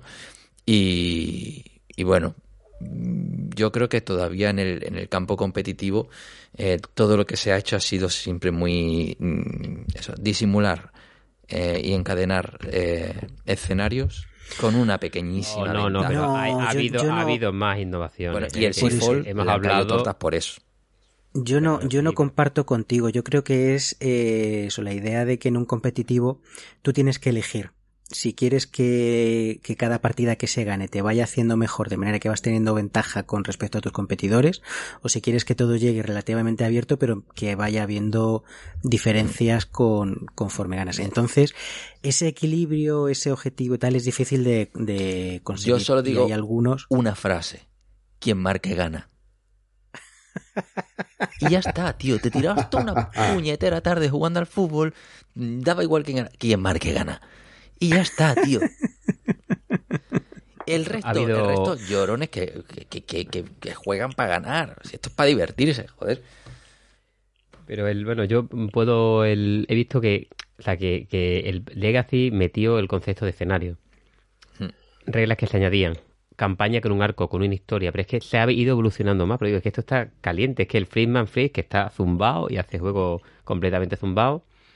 Y no sé lo que, el- lo que me enseña. No, no, te- te enseñando. A- a- Una ahora verás, ahora verás, ahora. Es que una vela no, no, es que, bueno, da igual. Es- Venga, Es venga. una, es una vela de té No hagas que se le spoiler, ha no, no, no hagas spoiler. No, spoiler, No spoiler. claro, Cállate, cállate. Vale, vale. El, Spoiler. el, Spoiler. ha No sé, yo estoy con- igual de intrigado que tú, David. Tú no, Esto... no, no, no has jugado a este, ¿no? Bueno, es que no, Ah, da igual, no lo voy a decir, no lo voy a decir. No, no, no, El- no, no. Venga, seguid, Bueno, seguid. Digo, hay propuesta mm, la, con la idea de evolucionar, la de que el juego cambie a medida de las partidas, e incluso más allá del simplemente de que yo te voy a dar nuevas cartas o, o- o el escenario o los puntos de la historia. Eh, han intentado hacer cosas diferentes, ¿no? O por lo menos simplemente, eh, o por ejemplo, quitarlo, aunque sea el concepto de- del propio escenario, cambiarlo a que sea un formato más libre, ¿no? Que fueron todos los intentos de este de, de Freeman Friede con el Fruta Fabulosa que he mencionado antes, que después sacó una serie que llamaba Fast Forward, que eran juegos todos basados en cartas, que la- eran como mm, unas barajas de cartas que iban a ir entrando poco a poco en el juego, incluso lo ibas aprendiendo reglas poco a poco, pero juegos que, mm, eh, que eran muy innovadores. O sea, la, la propiedad del Fruta Fabulosa es bastante simpático, cómo va mutando y cómo cada, cada familia puedes tener incluso eh, juegos completamente diferentes. ¿no? Me acuerdo perfectamente que en mi familia la tortuga era intocable. O sea, tú intentabas hacer un zumo de tortuga y te pegaban con el palo, porque le encantaba la tortuga y no podía irse la tortuga del juego, ¿no? Eh, se han congelado, estamos tú y yo solo, Joaquín. Eh, sí, no, Pablo está. Pablo Ah, está Pablo bien, estaba muy quieto, se vale. congelado. Sí, sí. Pablo nos ignora. Es decir, que ha habido propuestas Sí. eh, más allá eh, de, del, del pro- de simplemente de, de, de añadir más elementos a medida que entran. Y yo creo que hay espacio para para que para que eso siga evolucionando y entre en nuevas nuevas mecánicas. O sea que yo creo que es que esto está caliente. De hecho, mm, uno de los juegos que más ganas tengo de jugar, pero que no hemos jugado, o lo hemos intentado aquí, los cuatro lo hemos intentado, Lo hemos y ahí me intentado. tiene hiper, mega, súper, súper caliente. Es Le el- echaremos la culpa a Morata. le echaremos la culpa a Morata, que por culpa de Morata no podemos jugarlo más. Es una de las El- propuestas el. Legacy más, más, más innovadoras de, de esta Sí. época, que es el, el de, del Oath. El Eh, Oath de Leather Games, sí señor. de eh, Games. Sí, También eh, conocimos con la empresa que sacó Root. eh, Pero ese, además, Así tiene es. una cosa que es bastante particular, que es siéntate y no te las, le- las reglas, juega. ¿No? mm, Bueno, no entremos eso- ahí, no hace falta. No, eso, eso eh, abriendo el inciso, es una estrategia que sigue la casa, lo hace, lo hizo también con el root. Es, es una apuesta por empezar a, a- por aprender a jugar eh, guiándote los dos primeros turnos, ¿no? Como los videojuegos te guían la primera pantalla, entonces qué fácil esto, muy bien, ahora la segunda mm, te comes los codos. Pues eh, esto fue así, lo que pasa es que bueno, mm, no funciona. Tú tienes tu reglamento, que es la ley de Oath, igual que tienes la ley de root, que es todo puesto en formato manual técnico de, de- de una fotocopiadora de los 70, que tienes tu apartado 1.1, 1.2, y vas leyendo y que te lo terminas de leer y dices, vale, ¿y esto como pelota se juega? Entonces, mm, bueno, pero es cierto que el, el Oath necesita recién abierto de la caja, por mucho que diga mm, empieza a jugar ya con esto, no, nunca, eso nunca funciona. No, no. El Andor empieza a jugar directamente, no, eso nunca funciona. Eso no funciona nunca, pero el, Andor, hablando de juegos campañizables, persistentes, que te van enseñando a jugar conforme, eh, no. Eh, yo lo siento mucho por Michael Mercel, que me cae muy bien. Le conocí en Córdoba y es buen dibujante y es un tío simpático. No, no, las cartas están mal. Tú empiezas a leer, paras de leer donde no debes porque está mal explicado, o tú dices, bueno, pues ya recogeré estos tesoros después. Pasa la carta y dice, quita todo del tablero. Pues coño, lo llego a saber y no dejo ahí atrás todas las monedas, todas las cosas. Yo mm. recuerdo una experiencia traumática con, la mujer de, Pablo, con María y con, y con Puri, también jugando en Córdoba precisamente ese juego y lo tuvimos que devolver rápido. ¿eh? Sí, sí, sí. Pero lo peor de todo es que quien me lo recomendó es una persona que lo adora y dice, es maravilloso y se entiende todo perfectamente. Eh, no. ¿Lo he jugado con niños? Eh, no. O sea, no, tú, tú es que ya sabes cómo va. Entonces tú a la hora de enseñarlo, dices, no necesitas saber nada, mira, ves, lees, lees, lees, claro, pero porque tú ya te has comido el primer paso. Mm, es, es como la famosa carta de, la primera carta de David del Pandemic Legacy, anécdota que tenía que salir sí o sí hoy. Eh, deja de leer. No, deja de leer cuando llegues al stop, no deja de leer en este punto y seguido. Entonces, la primera partida del Pandemic le reventó el juego. no, no, no pasó nada. Claro. Fue una partida normal. Se dio cuenta luego después y dijo, ay, pues igual teníamos que haber sacado una Dado la vuelta a la carta. O sea, que jugasteis una partida de más. Pero vamos, eh, no, eh, mi Pandemic Legacy tiene una, una extra. Enero, enero fue una partida normal. bueno, pero estamos ya aquí estamos, lo que decíamos del, del Oath, por ejemplo, hmm. es una, no es un juego de campaña porque simplemente lo que propone es un juego de partidas infinitas en el que tú enlazas tu propia campaña pero no tiene fin porque la idea básicamente es que en cada partida va a haber un eh, se va a ver eh, la evolución del reino donde hay eh, un, un, imperio y hay uno gente que quiere usurpar el imperio. El que gane la partida será el emperador en la siguiente y los otros jugadores serán los usurpadores. Esto de primera ya es espectacular, pero además... Igual que, igual que George R. R. Martin hizo el concepto de novela río, encadenando todos sus libros de canción de hielo y fuego, pues esto es igual, esto es el juego río. Tú... Y, sigue hasta el infinito. Y tampoco termina, ¿no? Igual, igual que, que no, tampoco termina. Igual que el Risk. No termina nunca. No, termina nunca. No, pero además creo, recordar que el, que el Sí, pero que creo recordar también que Loaz precisamente tiene ese concepto que decíamos al principio de guardar la partida de estado persistente. Sí. Lo tiene súper bien implementado, ¿eh? A tope, porque tiene los, los territorios del, del, del, futuro reino dependen de lo que haya ocurrido en el reino actual y se guardan, pues, pues son una serie de cartas que son territorios. Los habitantes también.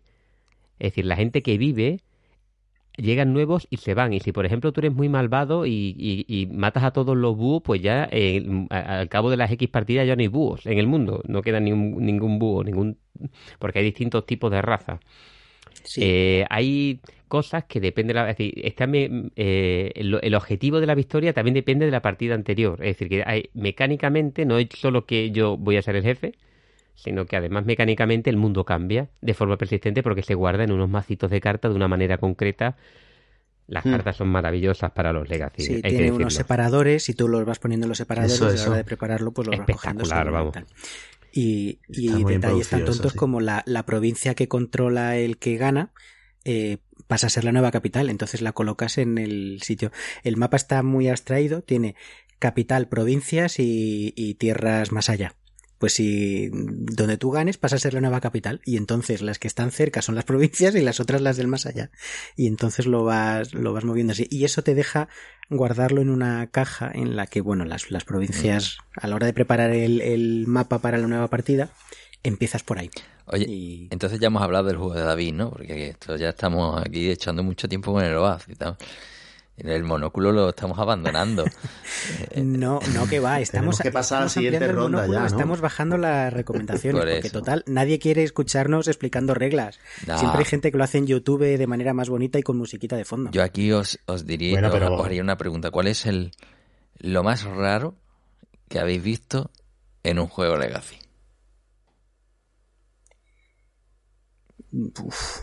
No sé, es que ya me he acostumbrado mucho a los Legacy. Y hagamos spoiler. Yo aquí. Es que. Mira, mira. Pero va, pero mete la cortinilla, pero mete la cortinilla, hombre. No, ya esto hablamos de un juego concreto. O, o, queremos hablar del juego. Venga, vamos a hablar del juego de Pablo. Cortinilla. No, venga, vamos, cortinilla.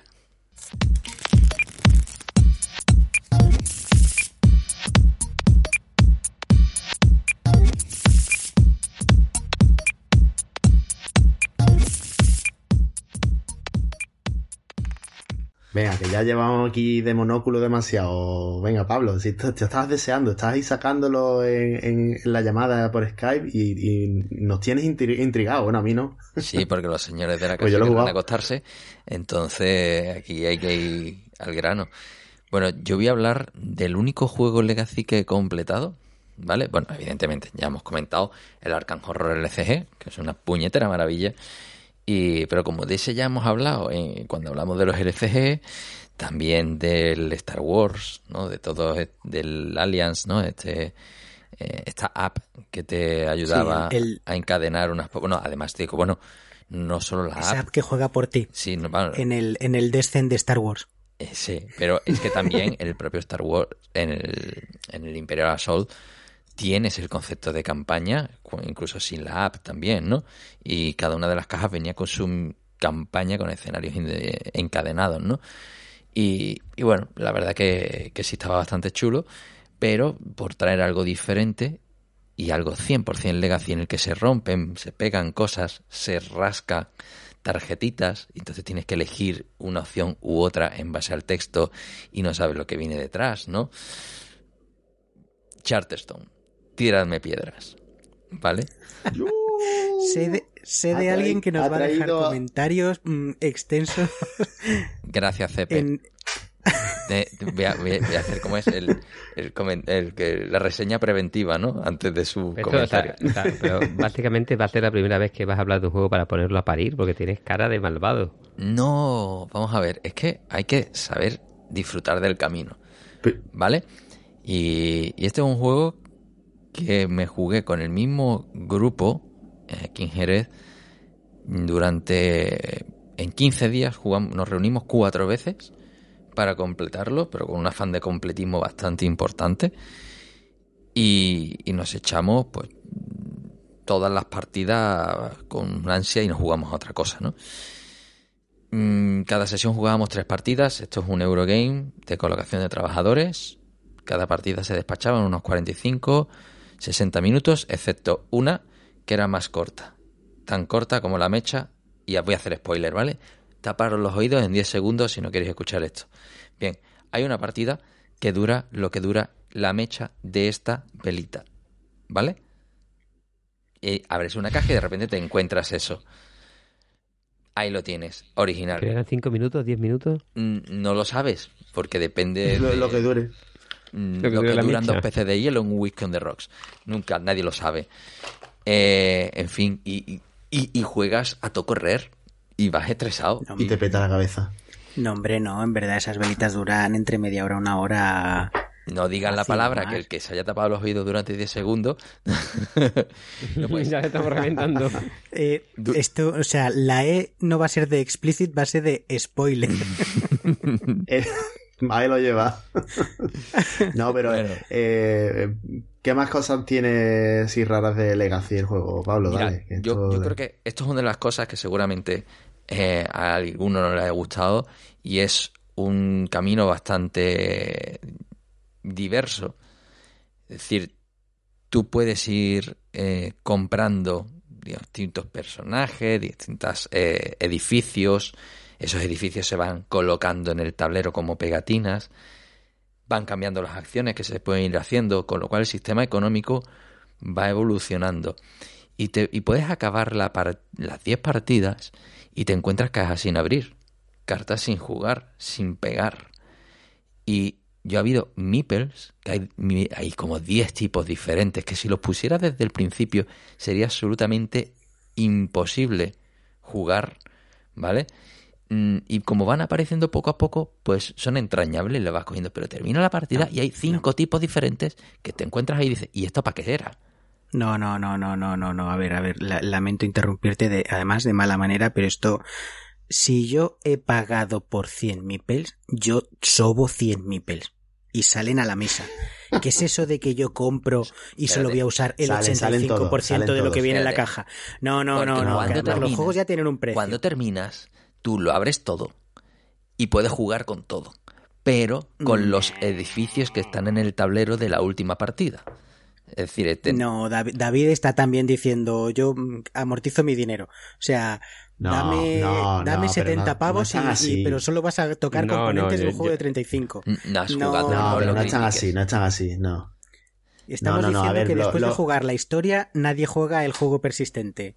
O sea, no me digáis, no, No. luego lo puedes sacar todo. O Lo sea, que pasa es que el árbol es mucho más grande que otros eh, Legacy. Sí, es que es muy grande. No, a ver, to- todo lo- todas las piezas de madera las utilizas, ¿eh? O sea, eso no te queda, no, no te quepa duda. Sí, sí, las Es, utilizas es todas, suficientemente a- a grande para que lo, te- Todos los de salen al final de la partida, sí, porque lo de los, los, estos de los trabajadores especiales, digamos, ¿no? Que Sí. eso, salen unos trabajadores especiales de distintos tipos, lo que tú dices, sí que al final llega una partida en el que ya te, te terminan saliendo. Bueno, es muy pero- difícil que no te salgan, ¿vale? Ah, en nuestro caso creo que hubo saliendo. dos tipos que no salieron, ¿vale? Pero, pero, Pero- tampoco pasa nada, porque ya es que pero bueno, de sobra. Claro, pero no, no pasa nada, pero tiene tan tal cantidad de cartas que al final es verdad que te sobran cartas, te sobran edificios que no van a salir nunca. Luego, la verdad es que mm, yo creo que la partida quedó en.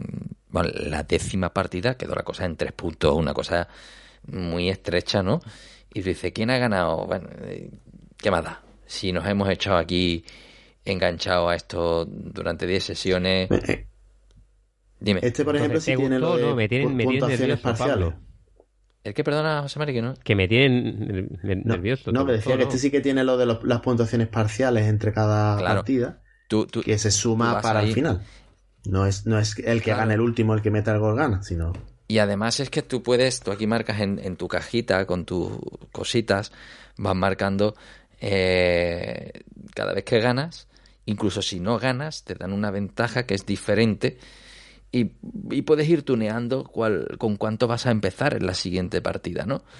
Y, y bueno, sí, al final todo el mundo, incluso el que no gana, mm, tiene algún tipo de beneficio, eh, en ese sentido es más amigable, todo el mundo va sumando puntos, estilo euro, ¿no? Llegas a la última partida y más o menos, pues, además que no sabes cómo vas, cómo vas a puntuar.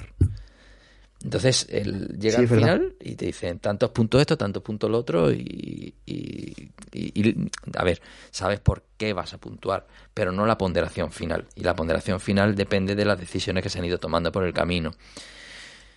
Bueno, Mm. para mí eso es lo, lo menos relevante, porque al final es el, el último rato en el que tú estás midiendo los puntos, en el que, mm, igual que en muchos juegos, pues recuenta, dice, joder, yo creía que iba ganando, o yo creía que me estaban dando una paliza y al final he ganado y no sé por qué, ¿no? ¿En cuántos juegos pasa eso? Pues aquí lo mismo, lo que pasa es que como lleva mm, 15 días jugando, pues, pues nada, y además es que esto fue, yo lo jugué hasta dos días antes de, de nacer mi hija, Así que os digo que fue un- en enero de 2017, que fue cuando lo jugué. Y claro, desde entonces no lo juego porque, aunque se diga que puedes jugar al tablero, tiene tantísimas reglas que se van acumulando que ahora da una vereza enorme coger ese libreto en el que has ido poniendo las pegatinas con esas reglas, leértelo. En ese momento entra estupendamente. Y si lo juegas de forma seguida, pues más estás en la onda, ¿no? Y sabes de qué va cada edificio. Es un poco como el Civilization. Tú coges una partida que jugaste hace 15 días y no sabes por dónde cogerla. Ahora, la que jugaste ayer, pues tienes todo el mapa en la cabeza y sabes dónde ibas. ¿No? Mm, Pues lo mismo ocurre con esto. En fin, me he centrado más en las sensaciones que en, que en otra cosa. Juego de colocación de trabajadores, con una economía muy sencillo. Colocas tu MIPEL, haces lo que tienes que hacer. Y, y con una historia por detrás que, bueno, no tiene ninguna franquicia potente. La historia tal vez es lo más flojo, por eso, porque no te terminas de vincular en exceso con los personajes de este mundo de Charterstone. Y por eso yo creo que está considerado por muchos como el juego más débil del catálogo de, de Steve Meyer, ¿no? Pero a mí me sorprende, tan, no, no puede ser mal, o sea, me sorprende que tenga tan mala crítica un juego que, bueno, eh, en el, colocación de trabajadores, Legacy, mm, ¿por, qué, por qué mm, está tan mal valorado? Porque, por, cómo lo, lo, el hype. lo justifica. Yo para mí esto es el hype, ¿no? Que la gente pues estaba esperando otra cosa. Y bueno, al final desde el punto de vista mecánico es, es un juego que, que no innova, pero sí que tiene cosas bastante chulas tienes aquí un archivo de cartas brutal, con muchos caminos Sí.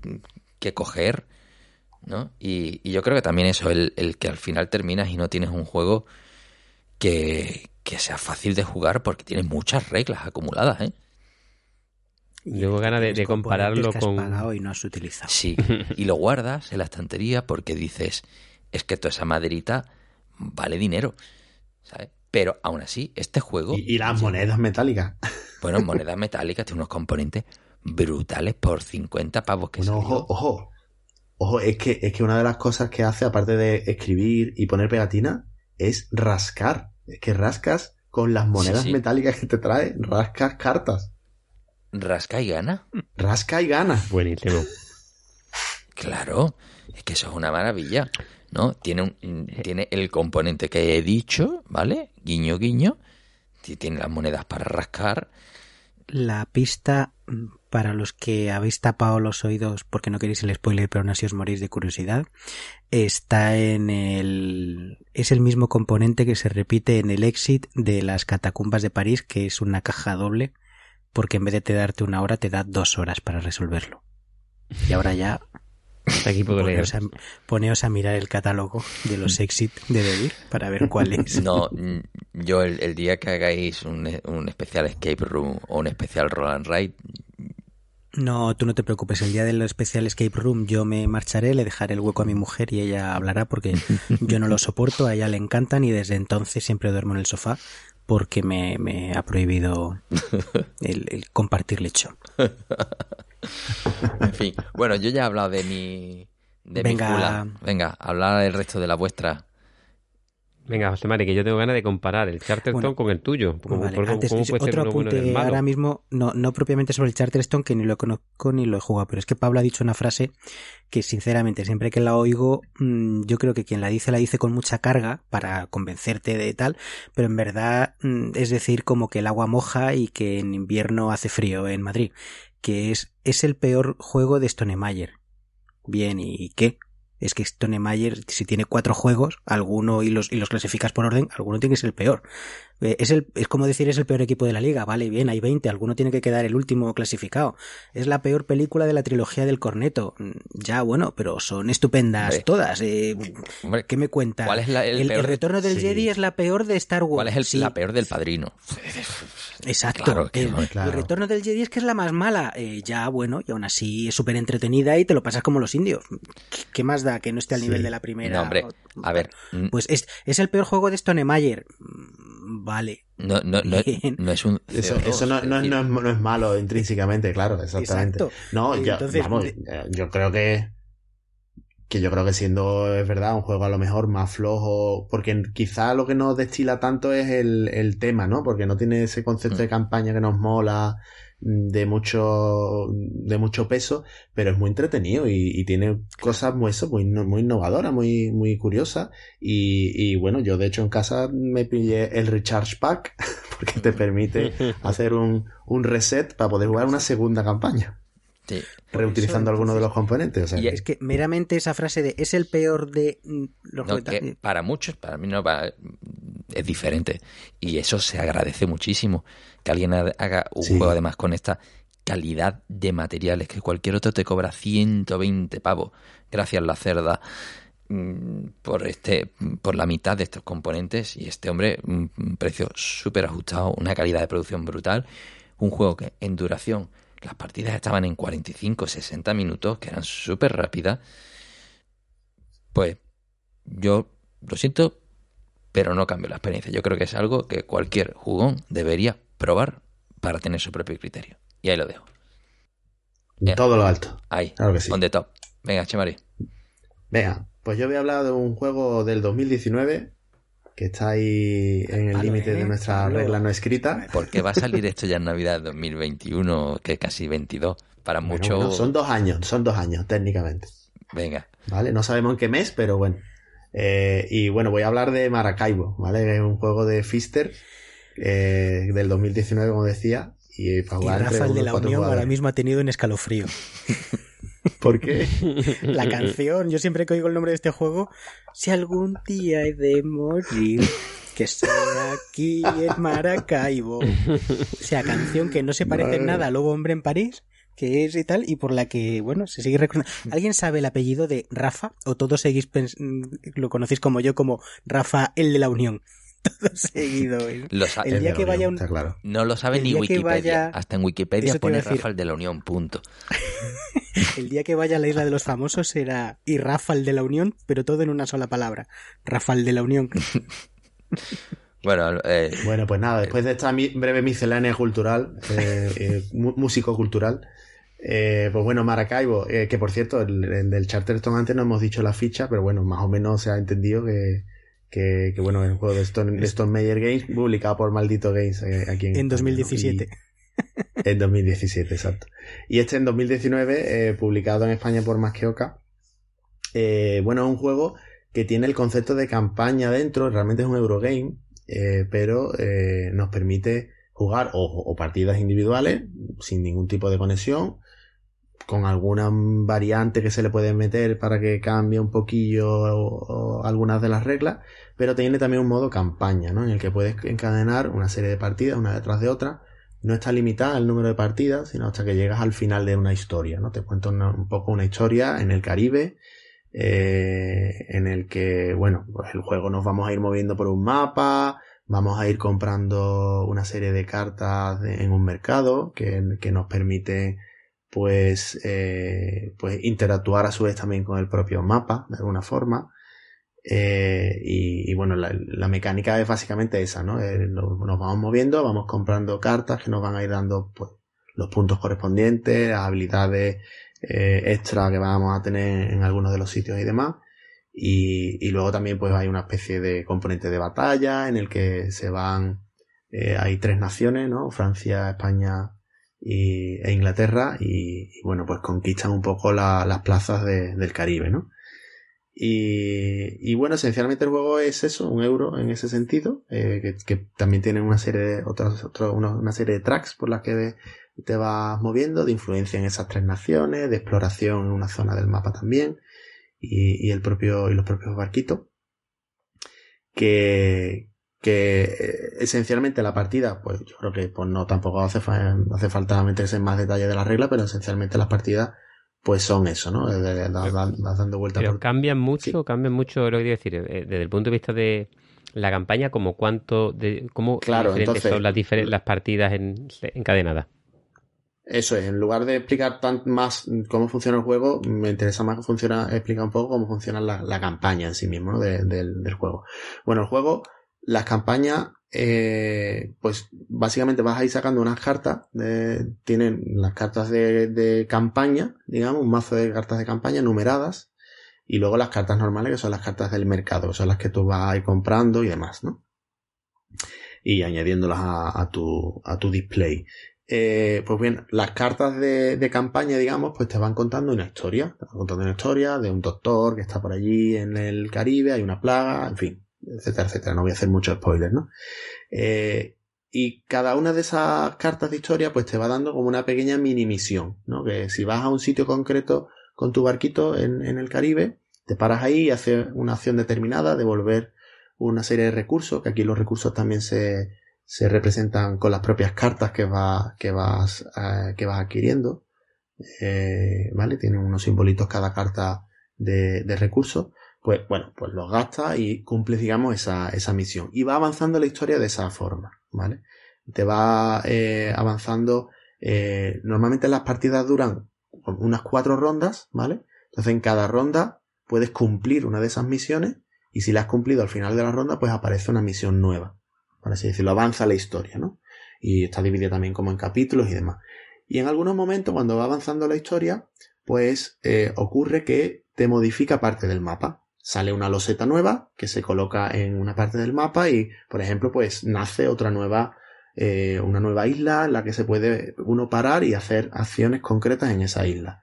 O, aparece eh, un, uno de los trayectos que hay en el mapa para moverte, ¿no? El mapa, tu, el barquito, que es lo que representa un poco, entre comillas, ¿no? Tu trabajador que lo vas moviendo por cada uno de los sitios del Caribe para hacer las acciones correspondientes, dependiendo de dónde te toque. Hay ciudades con acciones más potentes y otros que son pueblos que te permiten pues comprar cartas adicionales o hacer acciones específicas de algunas de esas cartas.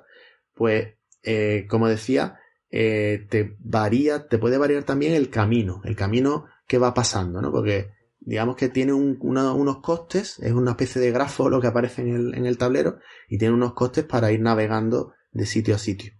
Y, en, el, en, la, en, la, campaña, conforme vas avanzando, pues hay ocasiones que algunas zonas están, son, hay una tormenta, entonces cuesta más trabajo pasar por el barco, eh, con el barco por ahí o, o, eso, aparece pues una nueva, eh, un, nuevo sitio eh, que se considera que es donde estás preparando el desembarco de el embarco de plata para llevarlo al viejo continente de vuelta, entonces te permite ganar puntos de victoria para esa partida concreta de una forma distinta y te va variando un poco las reglas en función de, de lo que es el, el propio mapa, ¿no? no modifica, no es legacy en este sentido, simplemente se ponen unas, losetas encima del mapa que sustituyen parte de él, ¿vale? Y conforme vas avanzando la historia, pues esas losetas que has puesto, pues a lo mejor las tienes que terminar quitando y aparecen otras nuevas. Y también va a depender un poco de las decisiones que vayas tomando, pues también tienes en algunos momentos que decidir hacia qué lado ir eh, en, esa misión, en esa historia, pues te van a salir unas losetas u otras, ¿vale? Y aparte de eso, lo, el último componente así un poco de, modo campaña que, también incluye es que em, se van metiendo en el mercado de cartas digamos normales que utilizas pues eso para para pues para pagar para en, determinados sitios eh, o para mejorar tu barco y demás que tienes que, que, que ir usándola y tiene una serie de habilidades eh, adicionales o puntos de o formas de ganar puntos de victoria distintos pues va incluyéndote cartas nuevas Cartas nuevas que son, por ejemplo, pues algunos de los personajes que aparecen en la historia. ¿Vale? El gobernador español, pues lo metes como, como una carta, ¿no? Eh, cuando, cuando aparece en la, en la historia. Y en el mazo de cartas de mercado que, que se va formando, pues te puede aparecer, ¿vale? No tiene eh, el, ya así por terminar un poco el estado persistente que tiene este juego en el que de una partida a otra eh, vas a ir guardando pues Simplemente te trae de hecho una bolsita azul distinta de, de, zip, donde guardas las cartas que te han de la misión por la que vas y las losetas concretas que están todas numeradas, sabes dónde van en el mapa y, y las y si acaso pues las cartas adicionales eh, que se han metido en el mercado. Y con eso pues, pues te montas la verdad que es una campaña bastante curiosa, bueno, vas siguiendo un poquito la historia, de nuevo es un tema un poco pegado, ¿no? estamos hablando de un juego tipo euro, pero bueno, pues ves que estás por ahí en el Caribe, pasas por, por Maracaibo efectivamente y, y vas eh, y vas continuando una historia que te que digamos que te da, te da pie a, precisamente a eso, a, encadenar partidas eh, una detrás de otra. No, no a lo mejor tanto como en el Charterstone de, de pegarte eh, dos o tres partidas en una misma sesión como, como hacíais, Pablo, pero sí que, que bueno, pues de, de un día que, que quedéis al siguiente, pues a lo mejor te apetece volver a echar otra al Maracaibo precisamente para ver cómo continúa esa historia. Sí, pero la complejidad, digamos que hay una complejidad de reglas creciente. Es decir, es el mismo juego con distintos... Sí, varía, varía reglas, no es, no es, no le añade, exactamente, es un setup. No le añade muchas cosas, ¿no? Hmm. Sí, es decir, que eso puede guardarlo en la estantería, cogerlo dentro de dos meses y sabiendo jugar a Maracaibo, pues te echas otra partida, pero con te añade un, puntito narrativo que a lo mejor te, te, ayuda a aumentar la frecuencia o a ponerse por delante de otro juego. Mm, sí. Sí. No, es, a nosotros, a nosotros nos ha uno de los caminos. es un- uno de, los, de las cosas que ha evolucionado, que se ha visto que simplemente un juego normal le añades esta capa de, de, de campaña y, y es más apetecible. Y ah, Hmm. sin, sin hacer nada espectacular, ¿no? Porque sin hacer grande- grandes cambios de reglas ni grandes mecánicas sofisticadas para, para meter los nuevos contenidos. Fíjate que nada más que con, con guardar en la bolsita las cartas te, te, te invita, ¿no? A, a exprimir un poco más el juego, cosa que no hacemos normalmente. Mm. Efectivamente, sí, yo creo que es eso, que, que es ese aliciente, ese plus que le da el tema de, de la campaña, es lo que hace, pues lo que decía también al principio, ¿no? En, en la ronda anterior, que es lo que hace que este tipo de juegos, pues molen, pues la verdad es que, que es un buen, es un buen enganche, ¿no? A- ¿Cómo se dice? Un- una buena feature, ¿no? Para, en- para engancharte. Buen enganche total, vamos. Bien, Sí. bien. Yo estoy callado porque me habéis costado 60 pavos del, del Charterstone. O sea, Pe- he ¿Pero qué me estás contando? He aprovechado para meterlo en la cesta. Ya está. Tú de gatillo el. Maracaibo tampoco sale mal de precio, ¿eh? O sea que... Ya, pero el- No. el Maracaibo, mira, mm, el, no, no me ha llamado. No, pero porque yo soy muy visual y sabiendo que lo tienes tú y que no es necesario rascar el, pintar con el rotulador en el mapa, quiere decir que podrás jugar conmigo un par de, de partidas y tal. En cambio, me sabe mal hacerte gastar tu Recharge Park del Charterstone Ya va por la mitad, a, a o sea jugarlo lo hemos conmigo. dejado. Vaya O sea que no me guste.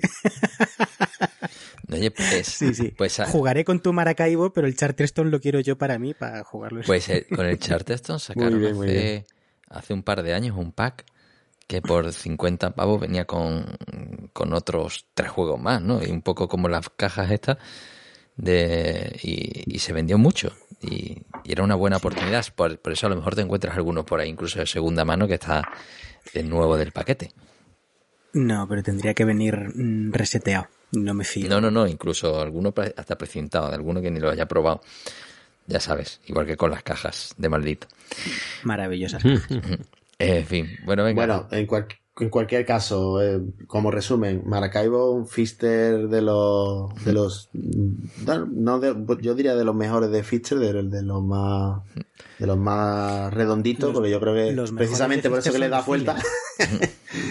no, bueno, no. Eh. Es de los más ligeros.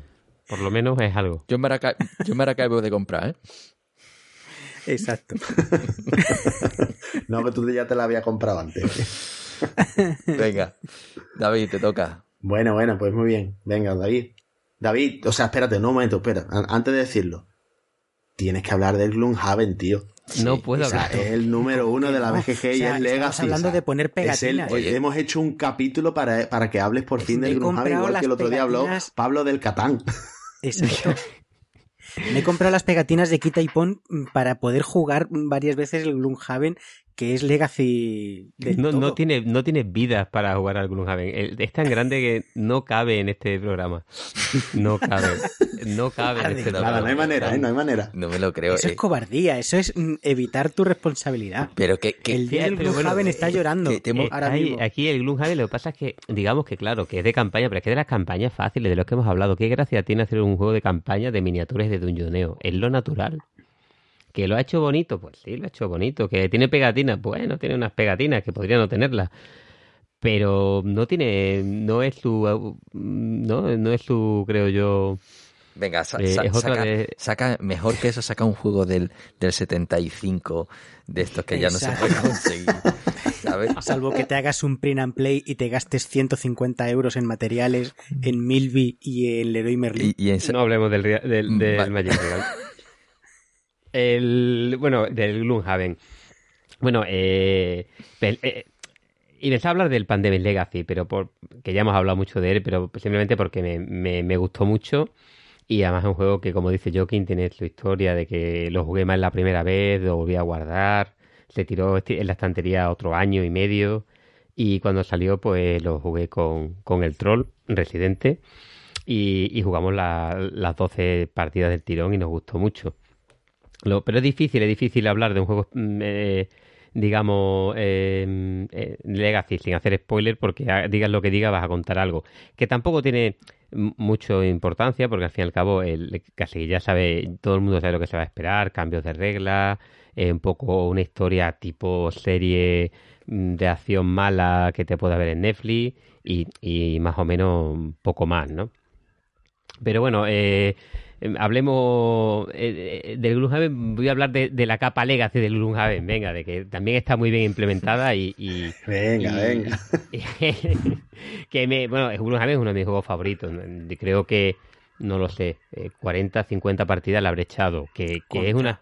que estamos hablando de un juego que verdaderamente...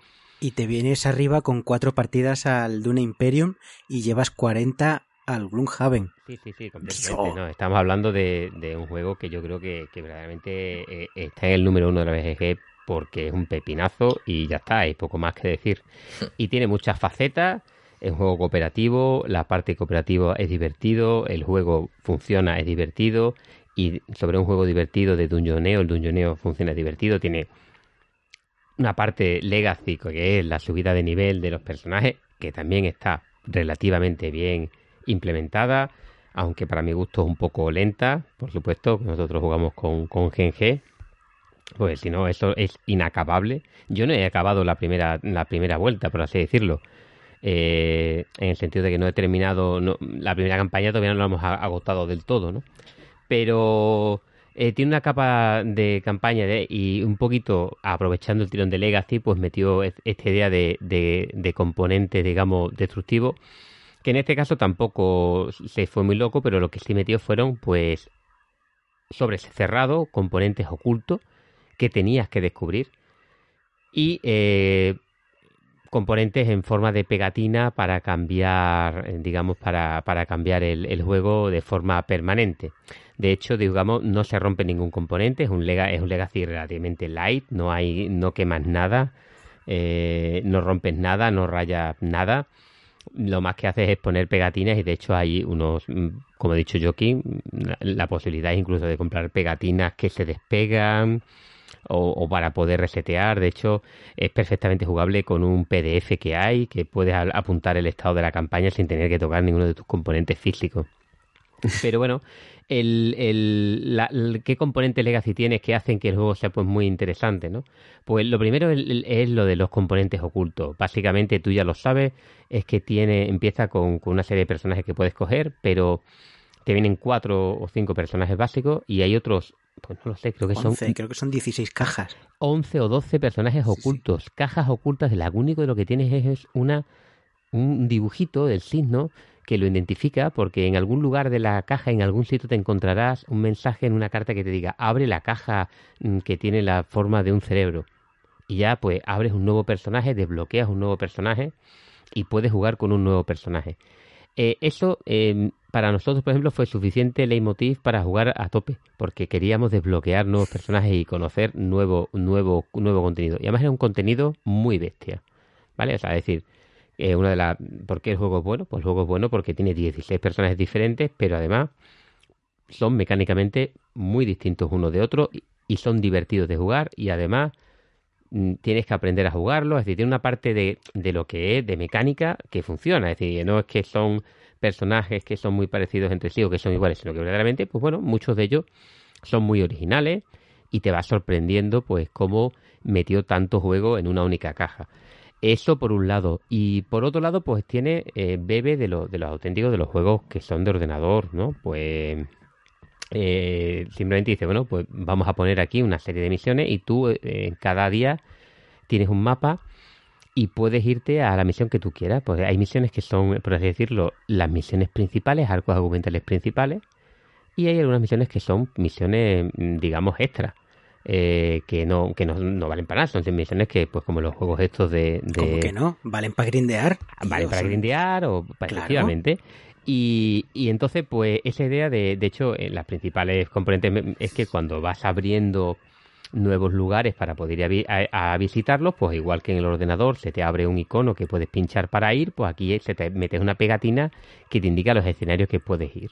Y cuando tú llegas, abres el Gloomhaven y abres el mapa, que no vale, solamente vale para eso, dices, ¿dónde vamos hoy? Solo eso es que es un pepino, ya está, hay que poco más que decir, ¿dónde vamos hoy? Y dice, no, quiero ir a la torre del, mm, no sé, porque encontramos un mapa y no, quiero ir a tal sitio y abrirle la cabeza al dragón. Es decir, que tiene una historia nada más que tú escoges dónde vas a ir hoy. Y es tan estúpido como un pequeño árbol de decisiones, porque es tan tonto como tiene un libro muy grande, muchos escenarios, y muchos de ellos te dicen, cuando terminan, te dicen, oye, has acabado este escenario, pues oye, pues abre el 35, el 22 y el 33. Y, y otras veces, pues bueno, tiene algún sistema un poquito más complicado que te dice, y apunta en tu hoja la palabra eh, marca oscura.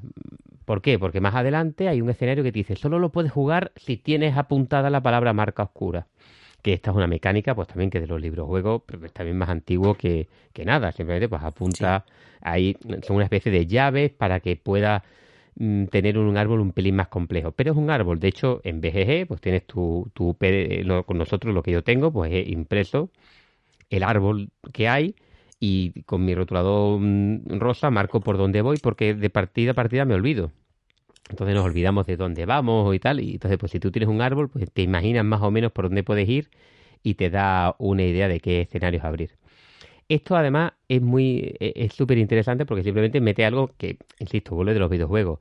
Esa idea tan tonta como muchas veces pues tiene cosas molonas del tipo A eh, eh, tesoros aleatorios y cuando sacas un tesoro aleatorio pues a lo mejor te da pues un, un escenario nuevo. Has un tesoro que es un mapa del tesoro y tal, un escenario. Eh, tiene una capa también en este aspecto, eh, pero bueno, que esto no, esto no es la capa Legacy, pero eh, tiene una pequeña capa de elige tu propia aventura que es súper sencilla y súper buena. Que es simplemente que antes, de, antes y después de una aventura hay un evento. Ese evento siempre te cuenta un pequeño texto de lo que te ha ocurrido y te pone que tienes una decisión, la opción A y la opción B. Te encuentras una persona en la carretera con el carro roto, ¿le ayudas o le atacas? Tú escoges, le das la vuelta a la carta y te dice lo que ocurre. La mayoría de las veces son auténticas chuminadas, pues, oh, te hace un daño para esta aventura. Bueno, muy bien. O pierdes dos monedas, no pasa absolutamente nada. Pero otras veces, pues te dice, oh, has abierto un nuevo escenario. Y eso solo te dan ganas de ir de escenario a jugarlo. ¿no? Porque resulta que has atacado al tío del carro y el tío del carro era eh, súper poderoso y tenía un algo y ahora te abre un escenario para seguir esa historia y te vas de lo que ibas a hacer y te vas, te vas ahora a seguir una historia lateral que se te ha unido con un pequeño evento. Un side quest que no tienes... Pero es que tú, lo más divertido era hacerte las side quests, o sea, es, así. Sí. Después dijo que como es gratis, tengo pegatina, mm, le pongo pegatinas a las cartas. Eh, yo, para que hagáis una idea, llevo 42 partidas y me ha dado pereza. No le he puesto pegatinas a las cartas, no me ha hecho falta. Que hay gente que le encanta, porque es una forma de, de subir el nivel del personaje. Nosotros no, no nos ha hecho falta hacerlo y no lo hemos hecho y ya está. Hay también forma de ir apuntando el dinero que te gastas en determinadas subidas para mejorar la ciudad. Bueno, pues también tiene como un sistema de subir niveles muy sofisticado. Pero si yo me quedara un poco la, con la parte, digamos, de campaña y legacy, eh, es esa idea de, de, elegir los escenarios. Árbol muy sencillo, pero eh, lo sencillo funciona.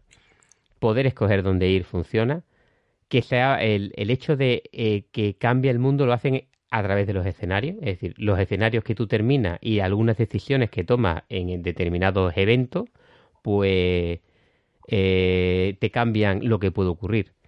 Con cosas tan sencillas como cuando acabas un escenario te dicen puedes ir al escenario 8 o al 9, pero si vas al 8 nunca podrás ir al 9 y si vas al 9 nunca podrás ir al 8, porque tú vas a tomar la decisión, por ejemplo, de si ayuda o no ayuda a un determinado personaje.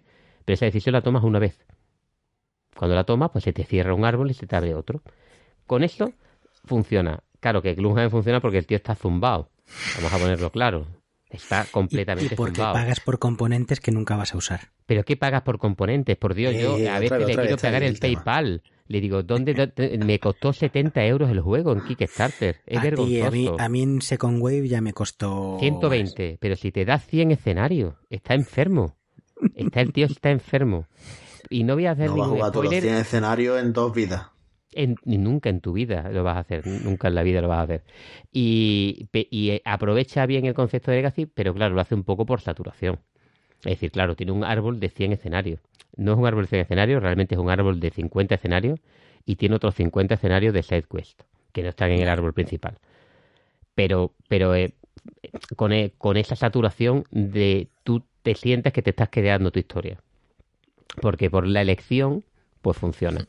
Y, nada, yo, si no lo tenéis, no sé qué estáis haciendo, es un pepino de juego y, otro día hablamos de por qué es un pepino de juego el juego, no ya esta capa superior que, también, porque es que además el Gloomhaven, y no voy a explicar aquí, no voy a extender más, mecánicamente funciona y jugar una partida es divertido. Yo, si no recuerdo mal, lo, en el en el programa de... Lo vendí, ¿no? Si no recuerdo mal, lo vendí. No, no ya lo, yo lo comentamos en otro programa, la mecánica, sí. En el programa de Dungeoneo sí que le dedicamos un, su rincón a cómo funcionaba Gloomhaven, que es una maravilla. La verdad que, que además que sí, recuerdo haber comentado que yo estuve de beta tester y que no lo veía de primeras. También era una versión muy primigenia, así que sí lo hablamos en su momento. La mecánica es muy buena. Y luego la capa esta, pues bueno, también es muy buena. En fin. Bueno, bueno, no me lo puedo creer, David. Has hablado de. Pónganme una cortinilla. Eso es. Después de que le hemos dedicado por fin cuatro temporadas enteras esperando que llegara este momento. Exacto. Y, esto ha sido Gloomhaven, un juego de 2017. En la quinta hemos conseguido hablar del, del Gloomhaven. Métanme una cortinilla, señores, que quiero hablar de mi Venga. filler y cerramos. Vamos a rellenar.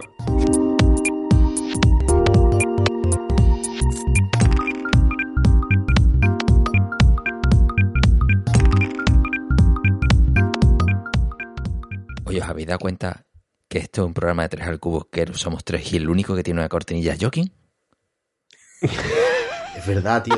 Lo estaba pensando justo antes también. Me has leído la mente. Hay que echarle ya, hay que echarle ya. Es la sección de relleno. Estos son los títulos. Cuando empieza la música de créditos, ya decir, ah, nos vamos yendo. Y, ya. Empieza subiendo el volumen. Los dicen adiós, nos vemos, tal. Pues esto es así. Esto es ya como.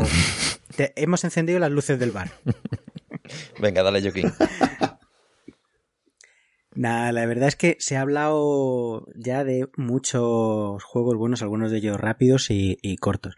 La, serie Fast Forward, que era de mencionado, eh, de obligado mención, la, la sacado David y le hemos dedicado su tiempo al Frutas Fabulosas. No voy a entrar más en, más en él porque, bueno, se ha dicho que es un buen juego, funciona, las partidas son muy rápidas y tiene el, su espíritu y como dice David, hay veces que no quieres que salga la tortuga y hay veces que estando el mono, mi hija coge siempre el mono aunque vaya a pillar menos frutas que, que yendo directamente a cualquier otro de los, de los animales.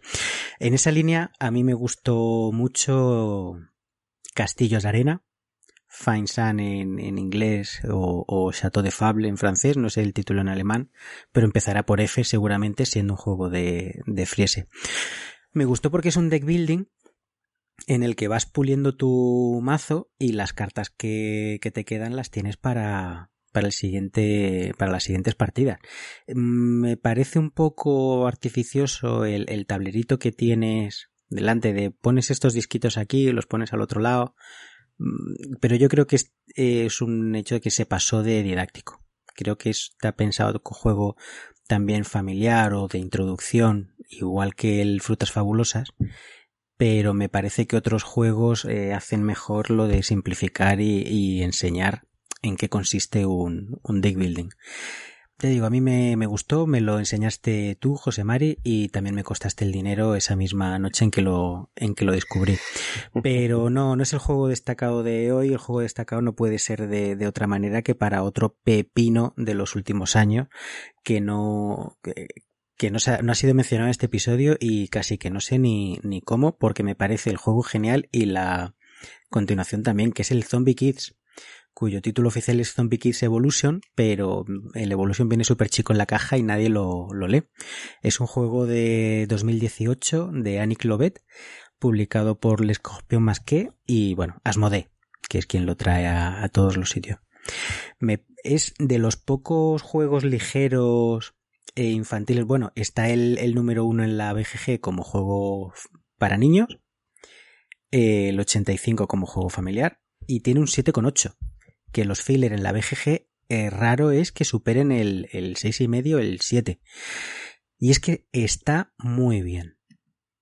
¿Por qué está muy bien? Es, es un juego Legacy, las partidas van evolucionando unas con otras, vas abriendo sobres cerrados eh, funciona bien con niños, funciona bien con adultos porque vas resolviendo pequeños puzzles en los que sois un grupo de niños que estáis encerrados en el colegio y tenéis que evitar que entren los zombies de fuera y eh, tenéis que esquivar a los profesores zombies que están dentro. Entonces, apela a la fantasía que todos hemos tenido. Eh, si pudiera le pegaba fuego a este colegio con todos los profesores y con todos los almendro, los mendrugos dentro, vamos, fuera al, al, carajo. Entonces, tienes al principio mm, pues pues tu, tu habilidad para moverte por el patio del colegio, llegar a las diferentes aulas, eh, expulsar a los zombies de, de sitio y, y cerrarla con candado las cuatro puertas que tiene el colegio, pero poco a poco conforme empiezas a abrir sobres vas consiguiendo nuevos, nuevas habilidades, te va metiendo nuevas reglas y los zombies se van haciendo más poderosos.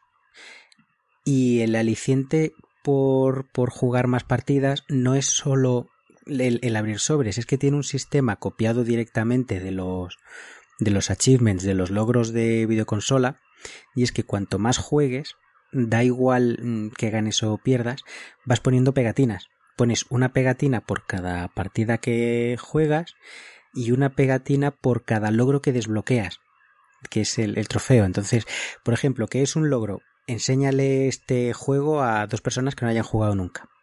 Pues ya tienes ahí tu aliciente para enseñárselo a alguien. Luego juega una partida una semana después de haber jugado tu primera partida. Entonces ya lo pones. Otro es al mes. Y ahora mis niños dicen, papá, ya está cumpliendo la el tercer mes. Esto es un logro porque además es el último de la hoja. Entonces ponemos un trofeo adicional, con lo cual iremos abriendo más sobres gracias a que hemos jugado más partidas, a que hemos conseguido esos retos, como por ejemplo eh, jugar una partida de, de tres sin usar poderes especiales o eh, etc. Entonces, eh, tiene ese aliciente videojueguil en el que tú estás pensando en cómo resolver el puzzle, pero no deja de ser una película de aventuras de los 80 de las que no, nos molaban.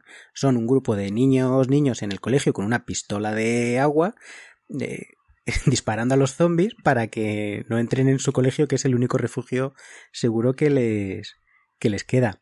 La mecánica de movimiento es muy simple, tú tienes mm, dos casillas con tu peón y, y, te mueves y a donde llegues echas a los zombies. Si hay muchos zombies en un sitio no puedes entrar.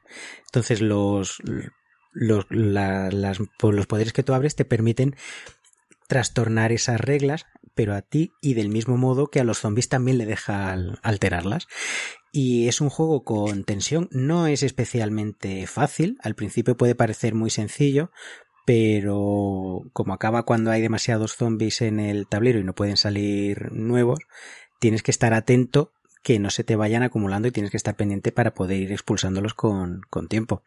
Entonces, el, tiene la parte divertida, entretenida de, del juego de, aventuras, pero la parte un poquito más complicada de puzzle que a veces se te puede poner complicado y tienes que optimizar muy bien tus, tus movimientos y coordinarte muy bien con el resto de, de, jugadores para estar en el sitio adecuado en el momento preciso y, y repeler a los, a los zombies. Mm, yo digo que, que está agotadísimo, eh, lo reimprimen siempre periódicamente y se vuelve a agotar por lo mismo que decíamos del, del otro juego al principio del, del programa, del Pandemic Legacy, porque es bueno. Gusta, funciona. y Eh, ¿Ibas a decir, José? Sí, no, iba a preguntar que si, si está, está, publicado en España o... Está publicado en España, directamente por Asmodee, en español. Sí, sí. Ah, perfecto. Y ya está tardando. Eh, exacto. De hecho, si no pilláis el Zombie Kids Evolution, podéis pillar el Zombie Teens Evolution, que es igual, pero te deja eh, coger los personajes del Kids, porque claro, se han hecho mayores. Entonces puedes o jugar directamente con adolescentes o puedes coger a tus niños que han crecido y meterlos en el juego nuevo. Y puedes empezar la partida, si quieres, tú puedes empezar la nueva caja con los poderes que ya traías del primer juego.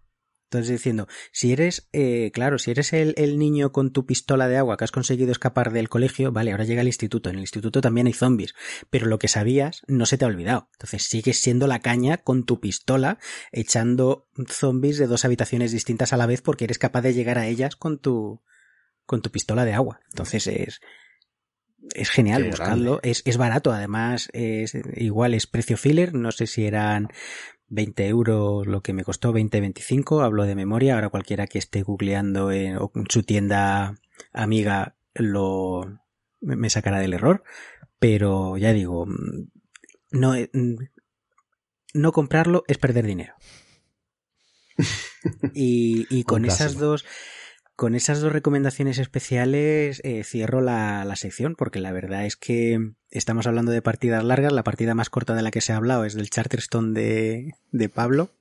El- y más mm, cuesta encontrar juegos persistentes cortitos, pero los que hay yo creo que merecen la pena y, y merecían, merecían su huequito al, al final de este programa. Muy bien. Pues con eso Estupendo. Ya no- no- Con eso ya cortinilla. pasamos al cierre, ¿no? Cortinilla de cierre. Cortinilla de cierre.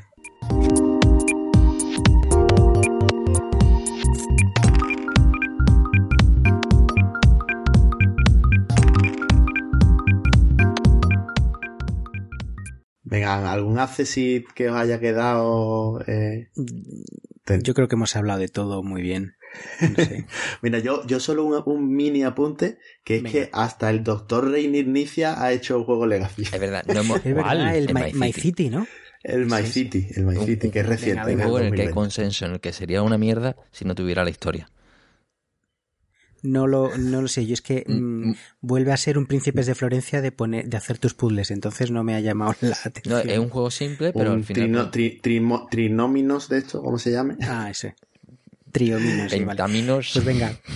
Cuando, Yo, eh, cuando Pablo, yo me, pe- esto me- lo vas a tener que cortar, esto no. me- me permito repetir un accessit.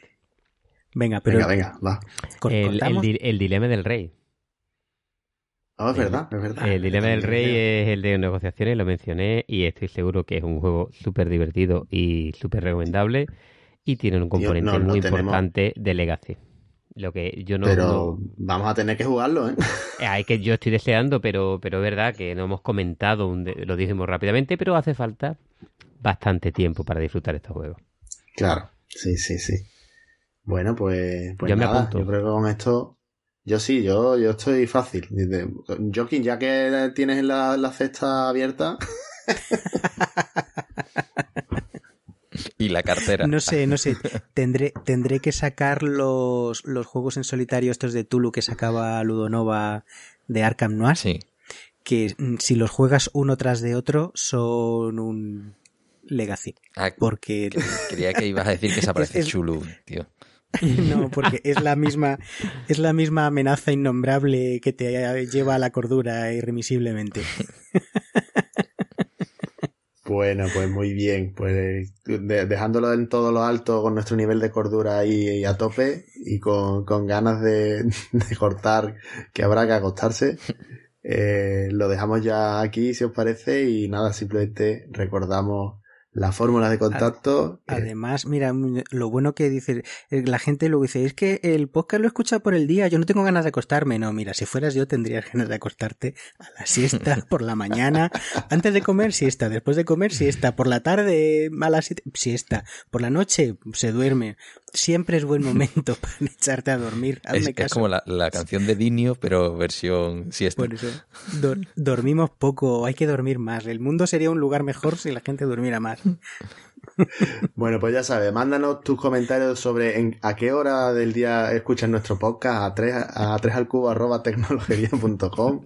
Eh, también podéis eh, contactarnos mediante la página web de asjm.es eh, o por supuesto en nuestro grupo de Facebook, en Twitter como arroba sjm-es o en arroba tecnologería o como ha hecho Cetropo, eh, incorporaros al, al grupo de Telegram y ahí no, pues, nos podéis trolear lo que queráis y recomendarnos pues, nuevos temas sobre los que hablar. También nos podéis vender bitcoins como todos los bots que se nos cuelan en el canal de Telegram. Ay, Les echamos, pero siempre llega alguien a- que tiene intención de hacernos ricos. Claro que sí, pues nada, pues nos vemos en, en el próximo. Venga, un saludo a todos. Chao.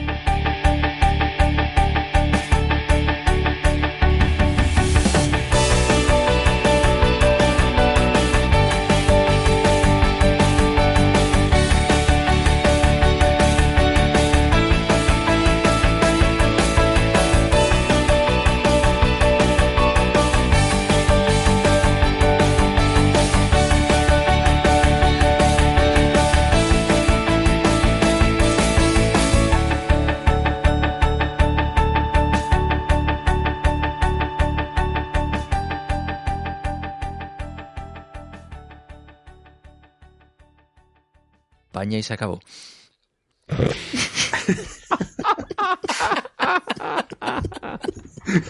Digo la verdad, lo tenías pensado desde el principio para decirlo. Lo tenía ahí guardado en un papelito escrito delante. Qué crack. Todo lo alto. Bueno, vamos a cerrar esto.